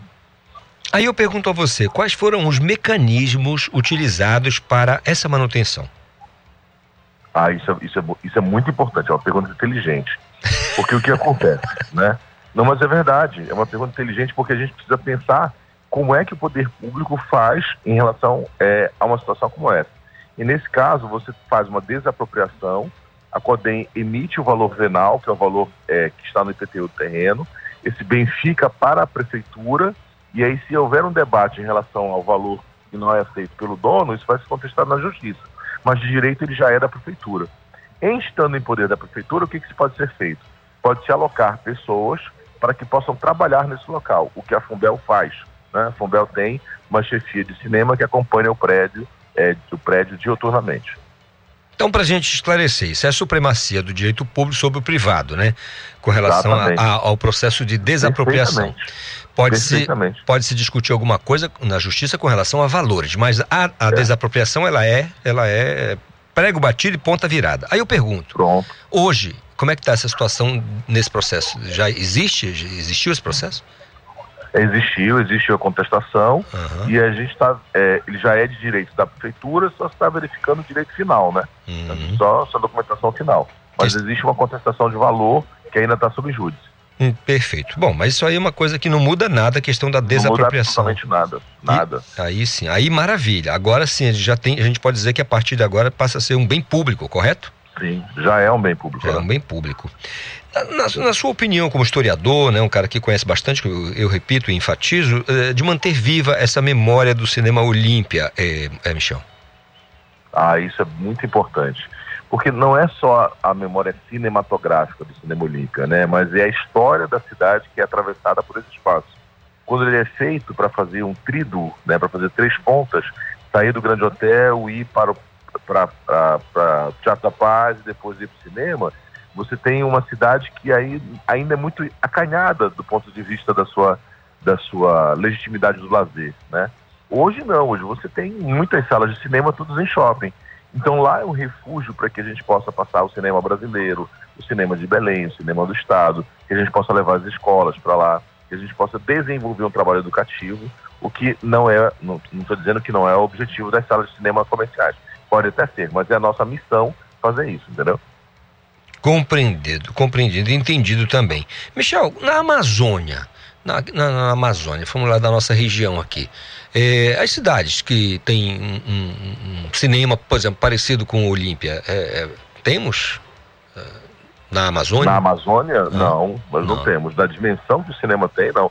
Existem muitos outros cinemas que foram transformados em, em, em salas de, de, de teatro e cinema, auditório, mas com as características do cinema olímpico, não, só nosso. Importante demais, então, a manutenção do, do cinema olímpico. E outra coisa, são 110 anos de história, né? Sim, 110 anos. Muito legal. Ele, ele não é o primeiro cinema, né? Uhum. Ele é o mais antigo em funcionamento já existiam outras salas em Belém, entendeu? Claro, mas em funcionamento é o mais antigo, então é, é bem, bem, legal dizer isso, né? É, Michel, então eu queria que você falasse pra gente aí da, de como as pessoas podem participar da celebração, o público de maneira geral, tem alguma restrição, enfim, tudo isso, tudo que envolve essa, essa programação. Olha, isso é bem importante colocar, né? A nossa sala Circastro é uma sala de debate menor. Então a gente tem uma limitação de 25 pessoas. Então, para quem vier para nossa programação, eu recomendo chegar um pouquinho mais cedo para garantir o seu espaço, porque lotou não dá para assistir em pé, tá bom? Ô Michel, professor Michel, eu queria agradecer a delicadeza da sua fala aqui com a gente. o senhor sempre muito gentil, um gentleman, né? Um cara que está sempre disposto e fala sempre com muita propriedade, muito conhecimento. É sempre uma aula, eu repito, sempre muito uma aula, uma conversa com o senhor. Tá certo? Por isso eu agradeço e desejo ao senhor um restante de dia produtivo, abençoado, muito alegre. Se sobrar um tempo, diversão e arte, professor. Obrigado, querido. Muito obrigado. Para você também. Um, um grande abraço. Inteligente para a entrevista. Obrigado, querido. Muito obrigado, professor. 9 horas mais 16 minutinhos e você pode participar do nosso Conexão Cultura. Não esqueça, viu, Renata, de avisar o povo. 985639937, Paulo Sérgio. É o nosso WhatsApp. Se o pessoal quiser marcar a gente também com a hashtag Conexão Cultura nas redes sociais, olha, fica à vontade, porque o meu papo agora é com Lucas Melo, porque o Lucas é aquele nosso colega jornalista que chega aqui com os destaques do jornal Cultura, logo mais às seis e meia da noite na TV Cultura. Estamos aqui na Rádio Cultura FM mas estamos no mesmo edifício, portanto, da TV Cultura, e logo mais às seis e meia da noite tem o Jornal Cultura e o Lucas vai dizer pra gente o que é destaque.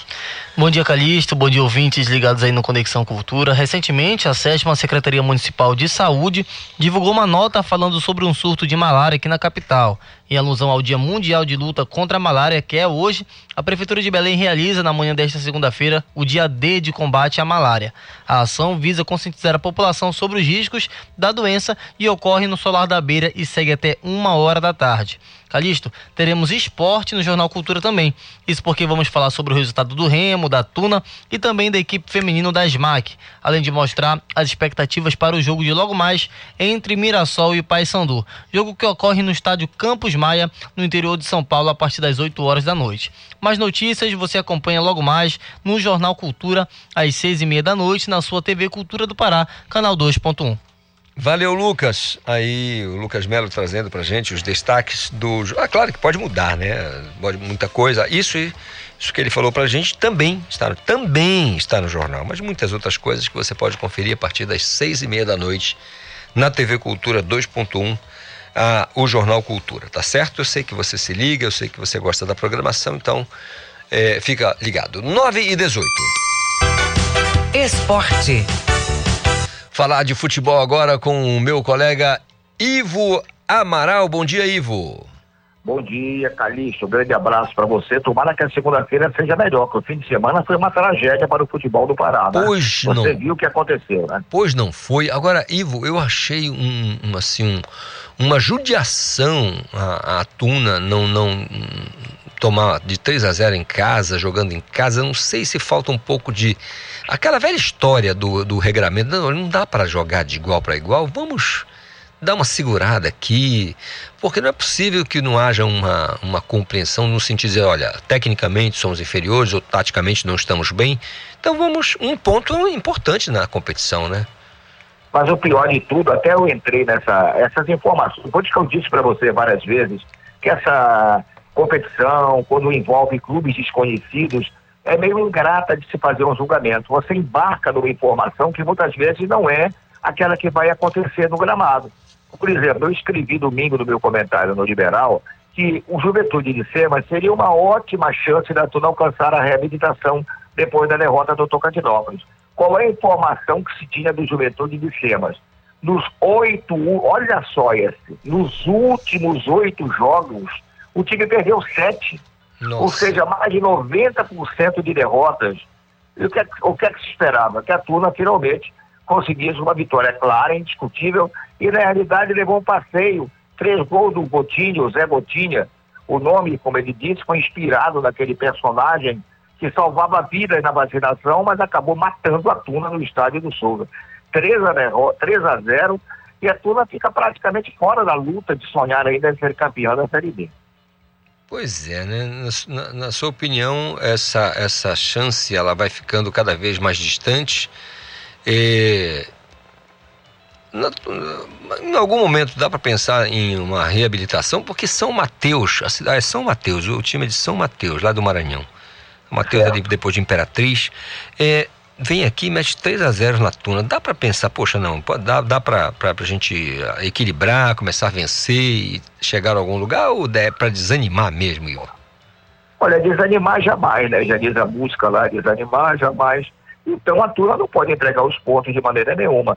Mas você sabe, nesse tipo de competição, seja na A, seja na B, seja na C, seja na D, é importante uma largada mais consistente, né?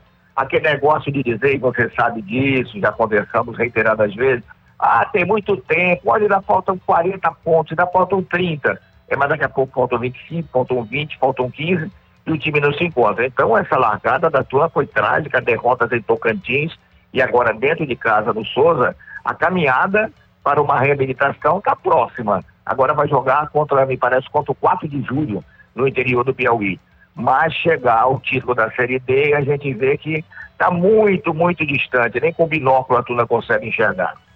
É, pois é, e realmente nem com um binóculo ou um monóculo, como a gente costumava fazer antigamente, né, Ivo? Agora, uma outra, os mais otimistas e os mais eh, entusiasmados torcedores do Clube do Remo enxergaram esse empate como uma derrota, né? Vencendo de 2 a 0 e permitindo eu considero uma tragédia. O clube do Remo ainda vai chorar, tomara que eu esteja enganado, né? O, o Remo ainda vai chorar muito, mas vai chorar demais esses dois pontos que ele perdeu. Porque era um jogo onde o Remo começou até mal, né? Foi um jogo meio insosso no primeiro tempo, sem grandes chances. Aí o Remo favorito contra o São José, depois da, da última vitória contra o Cruzeiro. E de repente, no segundo tempo, o Remo vai para cima, né? Dois cruzamentos, um da esquerda com o Leonão, da direita com o Rony, que parece ter tirado a titularidade do Ricardo Luz, fizeram o Remo chegar 2 a 0 Agora, um incompreensível apagão, dois lances, dois lances consecutivos, uma cabeçada pro chão que cobriu o Vinícius, muita gente até responsabilizando o goleiro do Remo, depois um chute cruzado, e o Remo ficou atarantado. É, é, é, sentiu um golpe, aquele lutador que pega um soco no estômago e custa reagir. Aí depois botou uma correria com o Vanilson, com o, o Ronald, com o Fernandinho, mas não adiantou nada. 2 a 2 foi um, dois pontos perdidos que vão fazer muita falta na caminhada do Leão, Calixto. Ah, eu também não tenho dúvida disso, viu? Tá certo que se dá uma embalada aí, uma vitória atrás da outra, outra vitória, mais uma vitória, outra vitória, aí a coisa engrena. Mas é, é uma competição difícil, como você destaca sempre, um negócio desse aí, perder dois pontos em casa, vencendo de 2 a 0 de fato não é legal. Agora, hum, o, o, hoje à noite os olhos estarão voltados para o interior paulista, né? Olha, o Paysandu vai, é, teve até agora uma vitória, um empate com a ABC e Natal, e vai credenciado uma boa figura contra o Mirassol. Não foram grandes reforços que o Paysandu pegou. Quem o Paysandu contratou agora para essa Série C? Tem o Lucas Costa, um quarto zagueiro, que tentou aí, vai entrar tentando dar maior segurança na zaga do Paysandu. O Wesley estreou bem, fez dois gols contra o time lá do, é, do Atlético Acreano. E, de qualquer maneira, ainda não tem o Danley, né? Que é a única referência de homem de área, porque o Enan não correspondeu até agora. Sobre o Danley, a gente lembra, até escrevi também outro dia, como faz falta a, a, o nosso repórter espião na Curuzu. Há muito tempo, alguém lá da Curuzu, de dentro, que não é repórter, me diz, Ivo, o melhor centroavante que tem no Paysandu, que come a bola nos treinos, é o Danley mas o técnico prefere o Rafael Grampolo. O que é que a gente pode fazer? Tá? E agora, quando o Darley teve a chance, mostrou que é um homem de área para vazar do Paysandu, teve uma contusão chata, né, na, é, de extensão muscular e está fora até hoje. Então o Paysandu sente a falta dele de ataque, sente a falta de homem de área.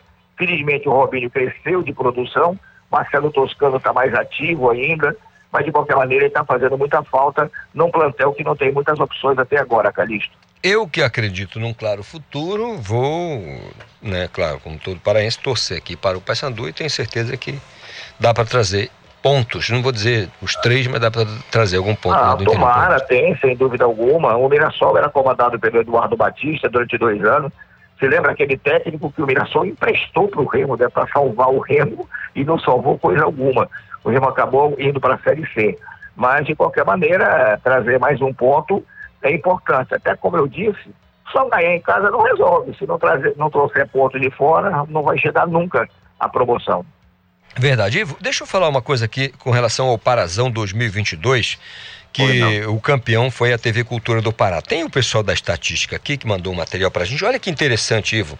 52, 52%, 52,20% de audiência, líder, portanto, em audiência eh, na, na, durante as partidas pessoal, percentual atingido aí no, no pico da audiência de 58,81%. Agora repara aí, que coisa interessante.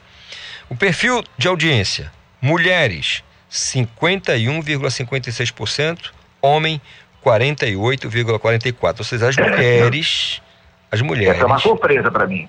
Dizer, né, rapaz? Para todo mundo.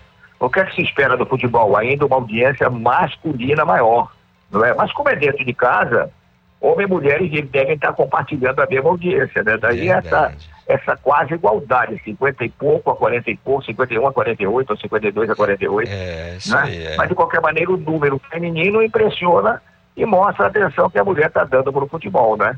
É. Coisa que antigamente não acontecia. Eu tenho Pelo contrário. O que era tradicional, a mulher brigar com o marido de novo, futebol, foi outra coisa na televisão, você lembra? É verdade, Como era o é verdade. negócio? É verdade. Você tem toda a razão. Agora, é, a gente vê até pelo o número de camisas que são vendidas nas, nas lojas. A maioria tem lá, a prateleira está cheia de, de blusas femininas, né? Para as meninas utilizando muito essas, né? Do seu time favorito. As mulheres É. cada vez utilizando mais, e isso mostra o interesse da mulher pelo futebol, né? É, Pra assistir, não joga, mas gosta de assistir uma boa partida de futebol. Um negócio E legal. mostra a necessidade dos estádios de Belém e do Brasil se adequarem também para receber as torcedoras. Você sabe como era por aí, alguns estádios Ah, não tinha nem banheiros condizentes, era uma, uma coisa muito triste antigamente. Agora melhorou, mas pode melhorar bem mais, não é? Pode Certamente. melhorar bem mais para se dar às mulheres condições de realmente ir para o estádio com o mínimo, um mínimo, digo eu, de conforto. Muito bem. Ivo, um grande abraço para você. A gente vai ter papo amanhã com essa partida entre Mirassol e Paysandu. A gente espera você amanhã aqui no Conexão, tá bom?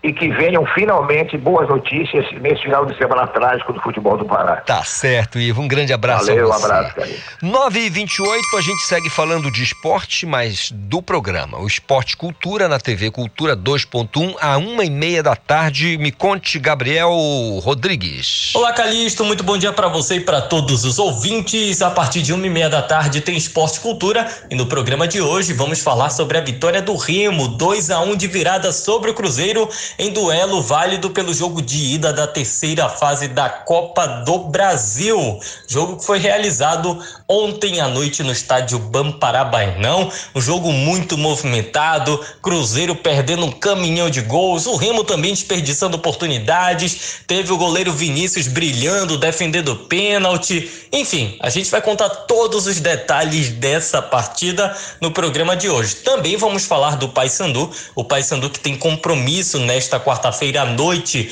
fora de casa contra o ABC de Natal, em duelo válido ainda pela primeira rodada do Campeonato Brasileiro da Série C. É um jogo atrasado, isso porque eh, essa partida teve que ser adiada, já que o campeonato lá no Rio Grande do Norte ainda estava acontecendo e por conta disso não houve uma data disponível para que o ABC enfrentasse o Paysandu na semana retrasada, quando começou né, o Campeonato Brasileiro da Série C. De fato, a gente vai apresentar os destaques das duas equipes, fazer a projeção para esse jogo e muito mais. Ainda informações de Tunaluso e Castanhal, equipes paraenses que jogam a Série D do Campeonato Brasileiro e também esportes olímpicos que sempre possuem um espaço aqui no programa. Esporte Cultura, a partir de uma e meia da tarde, eu aguardo a participação de todos. Tá aí o recado do meu colega Gabriel Rodrigues, da produção do Esporte Cultura da TV Cultura 2.1. Eu sei que você se liga. Agora, anote lá, 9h30, eu volto num instante. Estamos apresentando Conexão Cultura.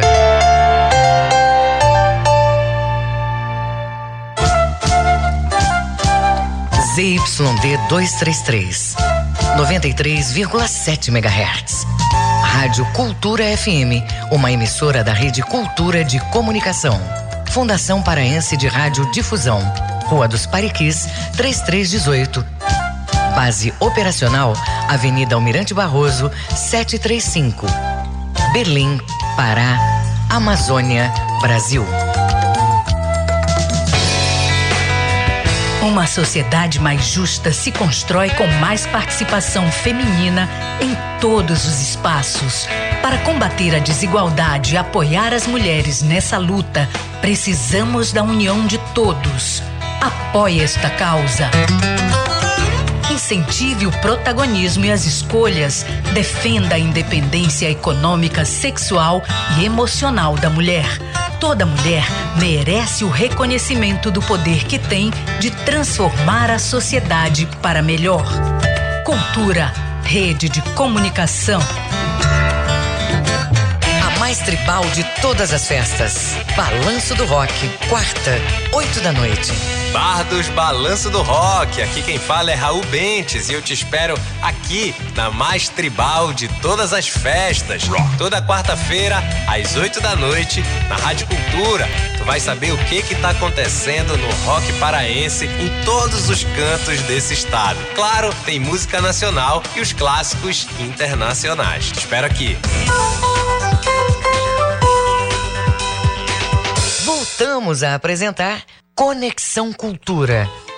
Isso é o nosso Conexão desta segunda-feira, por enquanto ensolarada aqui no bairro da Cremação. Nós estamos na Pariquis, entre 9 de janeiro e 3 de maio, tá, pessoal? Para quem quiser, de repente, trazer alguma coisa, falar alguma coisa com a nossa produção. Não dá pra. Especialmente um lanchinho, né? Se você quiser fazer, anote lá, olha. É... Rua dos Pariquis, entre 3 de maio e 9 de janeiro, aqui no bairro da Cremação. Quarto andar. Fala com a Renata que fica tudo lindo, tudo belo, tudo verde e amarelo. 9 e 32 Quero destacar para vocês que às duas da tarde, na TV Cultura, tem o Sem Censura Pará. E a Joana Mello chega pra gente com o que é destaque no programa. Olá, bom dia para quem acompanha o Conexão Cultura. É hora de conferir os destaques do Sem Censura Pará. No programa de hoje, recebemos o médico urologista Paulo Roberto para falar das causas da disfunção erétil e como tratar o problema. Tem a divulgação do livro As Indicações Geográficas do Pará, passado, presente e futuro. A organizadora da obra, Sheila Mello, é quem conversa sobre o assunto. E vamos bater um papo com o artista visual Emi, que conta tudo sobre sua nova exposição, Retorno Natural. O Sem Censura Pará é daqui a pouco, a partir das duas horas da tarde. A apresentação é de Vanessa Vasconcelos, com reprise após o programa Roda Viva. Acompanhe nossa transmissão ao vivo pela TV e Portal Cultura. Ótima semana a todos e amanhã voltaremos com mais destaques do Sem Censura Pará. Ótima semana para todo mundo da produção do Sem Censura Pará. Abraço para você, Joana Mello, nossa querida colega da produção do programa. 9h34, hoje à noite tem Sinfonia 93 aqui na Cultura FM e o Oswaldo Belarmino vai falar para gente o que é destaque no programa de hoje. Bom dia, ouvintes do Conexão Cultura. Neste programa, teremos uma obra luminosa do padre brasileiro José Maurício Nunes Garcia, considerado um gênio do Brasil colonial é o Requiem, a Missa dos Mortos, que ganhou uma luxuosa gravação da Orquestra de Câmara da Universidade Federal do Rio de Janeiro. É hoje, às 8 da noite, aqui na Cultura FM 93,7. Você não pode perder. Tá aí o recado do Oswaldo Belarmino, eu sei que você não vai perder. Hum, Sinfonia 93. Você que gosta da boa música, certamente, né, aprender um pouco mais aí é sempre uma uma grande aula quando a gente conversa aqui com o Oswaldo, que ele sempre traz informações tão importantes, né, que a gente passa batidaço e não manja às vezes nada. E poderia, não são coisas, né, complexas demais, não, são tranquilas e como ele fala de maneira tão didática, a gente sempre aprende bastante. Anote aí, Paulo. 9 e 35 é o nosso Conexão Cultura e você pode participar. O trânsito na cidade. Você pode participar, mandando inclusive a informação do trânsito. Mas por hora eu vou falar com o João Paulo Seabra para saber como é que está o trânsito na cidade. João. Doutor Calixto, alguns registros de acidente de trânsito na Travessa Humaitá, ali nas proximidades da Visconde de Inhaúma, ao lado do canal. E também, infelizmente, aí acidente de trânsito registrado pelo aplicativo Waze, outro acidente na Avenida Rômulo Maiorana, no cruzamento com a Travessa Vileta, isso nos bairros ali do Marco e Jurunas. Então, atenção para os motoristas que estiverem passando nesse trecho com esses acidentes que ocorreram. É, o trânsito fica um pouco mais complicado. Os motoristas também precisam de mais atenção para não complicarem ainda mais esses trechos. E Calixto, na Avenida Almirante Barroso, agora no bairro do Souza, uma grande extensão com trânsito intenso, até um pouco diferente dos dias anteriores na Almirante Barroso, é, e está intenso realmente em alguns momentos, e um pouco mais lento, e também já começa a ficar a partir ali da Avenida Tavares Bastos, com 19 quilômetros de velocidade média, e seguindo até a Travessa Humaitá, no bairro de São Brás, portanto, aí uma boa parte da Avenida Almirante Barroso com trânsito bastante lento, praticamente toda a extensão dela, começando na Avenida Tavares Bastos, e só indo realmente melhorar a partir da Travessa Humaitá, para quem segue entre Humaitá até a Governador José Malcher, o trânsito já está um pouco melhor, fluindo na Avenida Almirante Barroso, no sentido ali do centro de Belém, também do Ver o Peso. Segue com você aí no estúdio, Isidoro Calixto, João Paulo Seabra para o programa Conexão Cultura. Obrigado, João Paulo Seabra, pelas informações. Portanto, aí alguns registros de acidentes no trânsito, então isso né, requer que você tenha mais atenção ainda. Aquilo que nós falamos no começo aqui do Conexão, sempre de segunda a sexta a gente sempre dá essa, essa dica a você. Aqui a gente abre os nossos microfones logo depois do Jornal da Manhã, às oito em ponto, e vamos até, seguimos até às 10 horas, sempre ao vivo e dizendo a você que é importante ter calma, ter tranquilidade, porque, repito, O trânsito não é uma disputa, não é uma guerra, não é uma batalha. Então vamos com calma. Né? 937. O governo federal publica portaria com o fim da emergência sanitária. Isso que a gente falava na semana passada, mas ninguém vai relaxar, não, viu? Renata Rocha, me conte. A norma assinada pelo ministro da Saúde, Isidoro eh, Marcelo Queiroga, foi publicada no Diário Oficial da União. A portaria passa a valer daqui a 30 dias para adequação dos governos federal, estaduais e municipais. O texto alerta para a necessidade de manutenção do plano de contingência nacional para a infecção humana pelo novo coronavírus. Abre aspas com base na constante avaliação técnica dos possíveis riscos à saúde pública brasileira e das necessidades e das necessárias ações para o seu enfrentamento. Um dos impactos do fim da emergência recai sobre as medidas de restrição e prevenção, como a obrigatoriedade do uso de máscaras definida por estados e municípios. É o que nós falávamos na semana passada e relembramos ainda há pouco. Apesar da retirada, né, com essa norma agora, a, a crise ainda permanece, nós ainda estamos em uma pandemia e os cuidados não devem ser relaxados. Volto com você, Calixto. Obrigado, Renata, pelas informações. Está aí, né? Fim da emergência sanitária, mas isso não quer dizer muita coisa, porque eu sei que você tem a sua responsabilidade, que é cidadão, que sabe que é importante a gente é, ter aquele cuidado, né? De não deixar a coisa é, piorar. Né?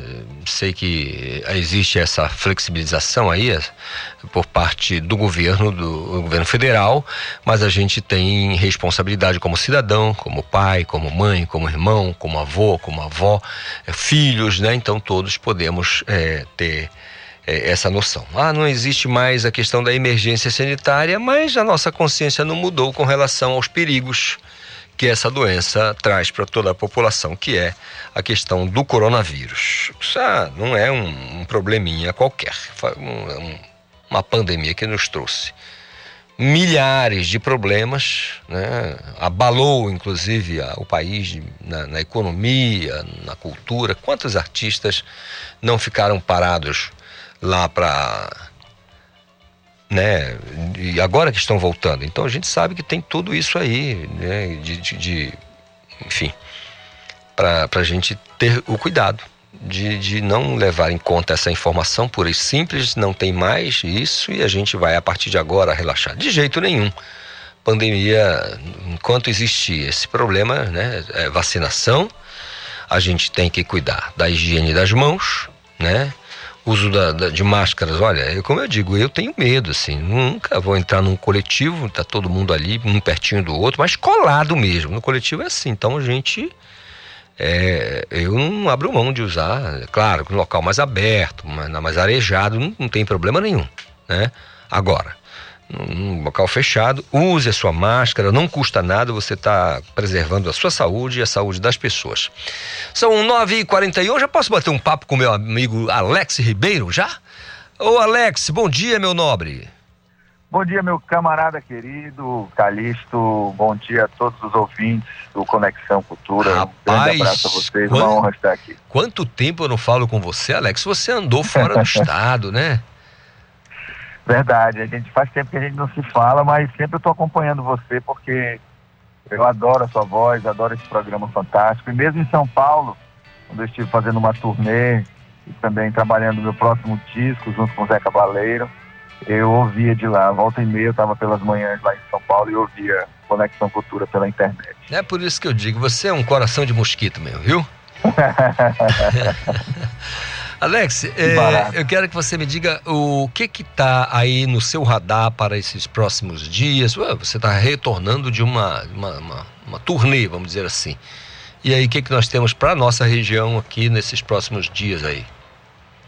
Olha, nos próximos dias a gente tem um encontro marcado no Teatro do Liceu de Música de Bragança, um encontro denominado Cantadores, onde eu, eu é, vou subo no palco com ninguém menos que o Nilson Chaves, nosso maior cantador da Amazônia, no, na, na, exatamente no Teatro do Liceu de Música de Bragança, tem um, um teatro lindo, suntuoso, 300 lugares, que é administrado pela Universidade do Estado do Pará e que com certeza vai ser um espetáculo que as pessoas que forem vão adorar. Mas a gente tem também um trabalho para ser lançado é, daqui a mais uns dias, mês de junho, onde a gente deve encontrar com o Zé Cabaleiro e o Nilson aqui é, em Belém do Pará e também em outras cidades do estado com esse projeto onde subimos os três, cada um com violão, é, nos palcos aí é, do nosso estado. Vai ser um barato. Eu estou também trabalhando o meu próximo disco, né, o disco mesmo, é, Coração de Mosquito, que eu lancei o single, agora vem um disco com canções bem líricas, bem é, românticas, digamos assim. Vai ser bem legal. Legal, Alex. É, você está animado com essa abertura? Porque a, da última vez que você esteve aqui conosco, inclusive foi sensacional, depois da sua apresentação lá no Espaço na Figueiredo, com vários amigos que você reuniu ali, só gente da melhor qualidade, gente que dispensa comentário. É, o pessoal que envolvido realmente com um bom trabalho, com uma boa música, e foi muito divertido e eu tive o prazer de vê-lo cantar lá naquele espaço, junto com tanta gente boa. E eu pergunto, você está animado com relação a essa, né, olha, acabamos de dar a notícia aqui, governo federal, né, informa que não há mais é, o fim, né, informou o fim da emergência sanitária no país. Isso deixa o artista, eu, eu penso que um pouquinho mais entusiasmado para encontrar o público dele, não?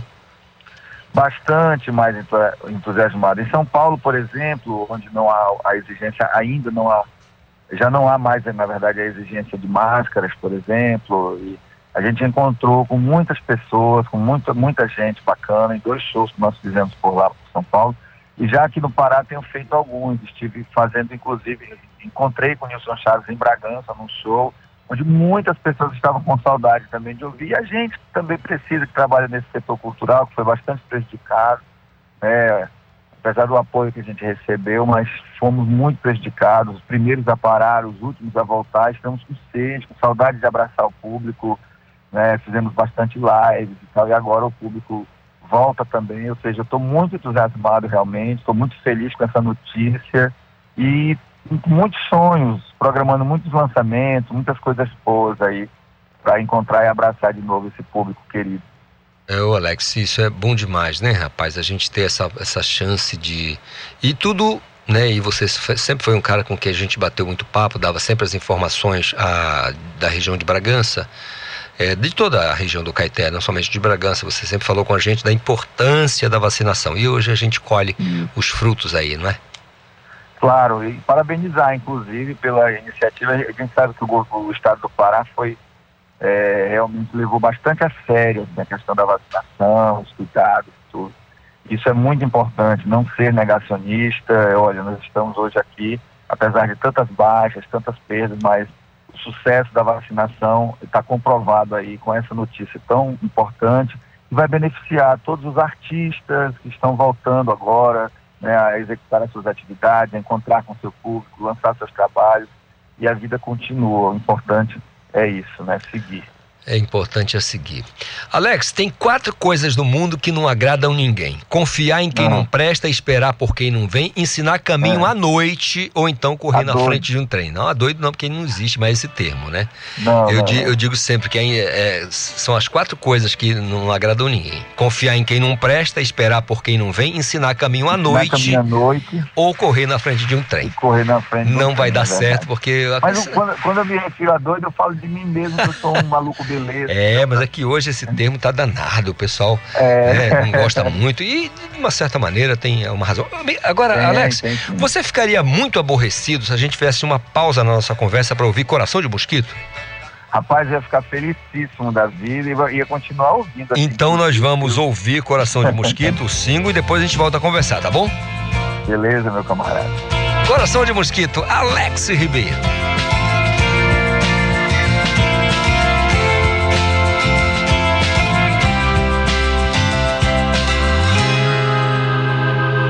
Do fundo infinito do meu coração maldito, grito pros teus olhos paralíticos que já não me querem enxergar. O amor desafiando o trafego, atravessando a avenida em estado mais que crítico, andando por aí a desandar.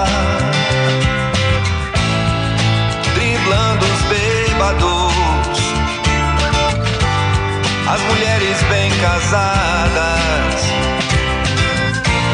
maquiladas e carentes, os cretinos e os crentes, construções feitas de ferro flores que não vão desabrochar. Desabroche. Do fundo esquisito desse meu coração de mosquito, cito a poesia de Dalcídio. Desembrulho de um sorriso e castigo teu silêncio mastigando o suicídio da paixão como um chiclete já sem gosto que se prega em qualquer móvel torto do recinto. O amor vai se jogar no décimo quinto andar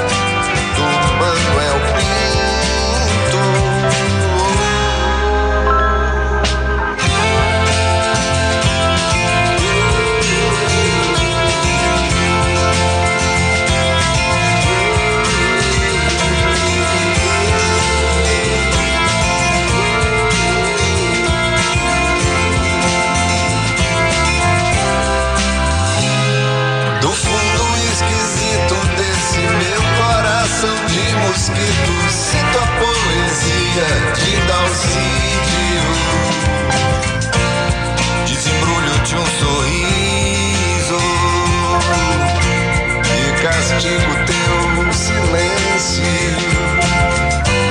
mastigando o suicídio da paixão como um chiclete já sem gosto que se prega em qualquer móvel torto do recinto. O amor vai se jogar no 15 quinto andar no Manuel Pinto.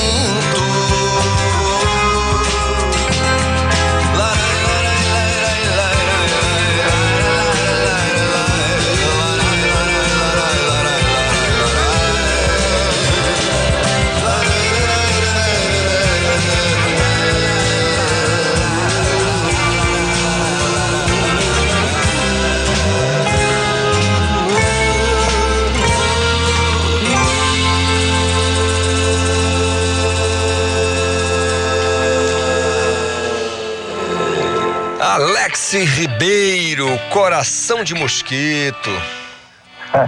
Cara, que sucesso. Barato, viu? obrigado por tocar essa canção aí. Minha canção de sucesso, trabalho que atualmente que eu lancei com o Beto Baleiro.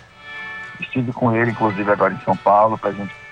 eh, começamos a gravar as guias né, da minha, das, o próximo disco do qual ele é produtor, junto com aquela super banda dele. E com participações bem especiais, né? Com artistas consagrados cantando comigo e tudo. Vai- É surpresa por enquanto, mas vocês vão ser os primeiros a ouvir.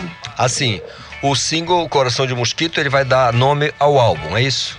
Exatamente. A gente lançou o single como se fosse um prenúncio do próximo trabalho, que é um coração de mosquito, coração minúsculo, cheio de incertezas diante de tanta coisa né, diferente que acontece hoje, um mundo tão difícil, mas prazeroso de se viver. A vida é bonita. É, É. para isso que eu estou gravando esse novo disco. Que legal.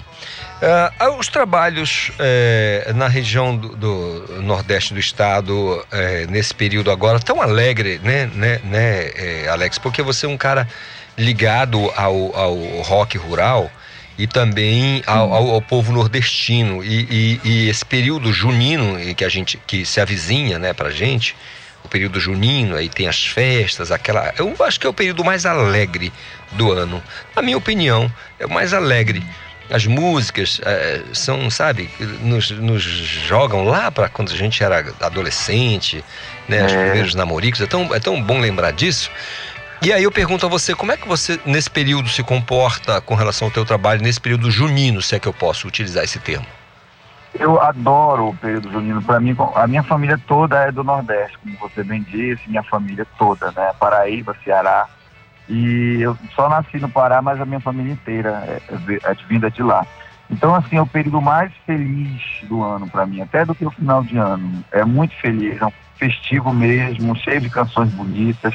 Meu primeiro grande ídolo foi o Luiz Gonzaga, que é o cara que, é o, a, a, que, que quebrou paradigmas, saiu de um município é, muito pequeno, lá de Exu, né, sendo ele preto, pobre, e chegou ao auge, né, assim, chegou ao, ao apogeu, quebrando vários paradigmas, grande é, nome da nossa música é o Luiz Gonzaga, é representante de tanta gente boa. E é um período em que eu me preparo tocando canções de São João também, cantando coisas minhas, né? Fazendo tributos aí especiais e, e aproveitando também, porque é um período não somente de festa no que diz respeito às comemorações, mas também a gente tem uma culinária diferenciada, né, meu amigo? Com é certeza verdade. depois de junho o cara sai mais, mais gordo. sai. É... Sarrabu, sarapaté, buchada, bago de jaca, tudo. É. Ah, Alex, vai rolando. É verdade, é, é, verdade, Alex. A gente. Agora você é teimoso, viu? Eu, você é teimoso, você é um cara teimoso. Eu te é. mostrando ali, você dizendo que. Não, não, não é. É, é um bastidor que não dá para falar no ao vivo. Não pode. Não pode, não pode, não pode. Mas, Alex, cara, olha, muito obrigado pela conversa aqui com a gente. É, a gente sempre faz questão de destacar o teu trabalho, assim como de muitos outros artistas aqui da região. Estou sentindo falta aqui do Sérgio, por exemplo, que é um roqueiro, é, é, enfim, maravilhoso. Sérgio Leite. Sérgio Leite. Faz, vou, vou, vamos essa semana ainda vamos bater um papo com ele, que a gente quer saber por onde anda. O cara que é um baita professor da Universidade do Estado, né, ligado aí às letras e também um artista, um baita instrumentista, tem uma grande Genial. intimidade com o violão e canta Raul como, como ninguém. A gente, e gente como vocês, a gente tem o maior respeito, o maior carinho e a gente, é, por isso, agradece esse papo contigo. É, eu, eu vou perguntar outra coisa a você, se você não vai ficar muito chateado, muito é. chateado, como diz você no Nordeste, se a gente encerrar o Conexão de hoje tocando Torre de Mabel. Ô, oh, rapaz, ia ficar muito feliz. É? E vou continuar ouvindo aqui, com certeza. Alex, queridão, um grande abraço para você, abraço a todo mundo da região de Bragança, Capanema, que é onde você manda e desmanda. Entendeu? E, e, e muito obrigado Nada, por, por esse papo aqui, tá bom? que fala primeiro que apanha. Não, é você é o, é o primeiro que apanha e o primeiro que corre também, né, Miguel? É, né, é. é Alex, perdão. Olha, então a gente vai encerrar o, o, o, Conexão de hoje com Torre de Mabel, mas antes, aquele abraço para você e conte sempre com a gente, tá bom? Um grande abraço, Calixto, um grande abraço a toda essa produção incrível aí da rádio, da TV Cultura, é, da Funtelpa, e um grande beijo realmente a todos os ouvintes dessa rádio maravilhosa que nos escuta sempre. Muito, muito, muito obrigado. Valeu, Alex Ribeiro, direto de Capanema, Bragança, para o mundo. 9h55. Obrigado a você que ficou com a gente até agora aqui na nossa companhia, participou, falou com a gente, nos escutou. É, você pode ouvir novamente o Conexão de hoje através do nosso Castbox. A gente encerra com Torre de Mabel, música do Alex Ribeiro, da melhor qualidade lá de Bragança. Grande beijo, grande abraço. A gente volta a se falar amanhã. Tchau, tchau.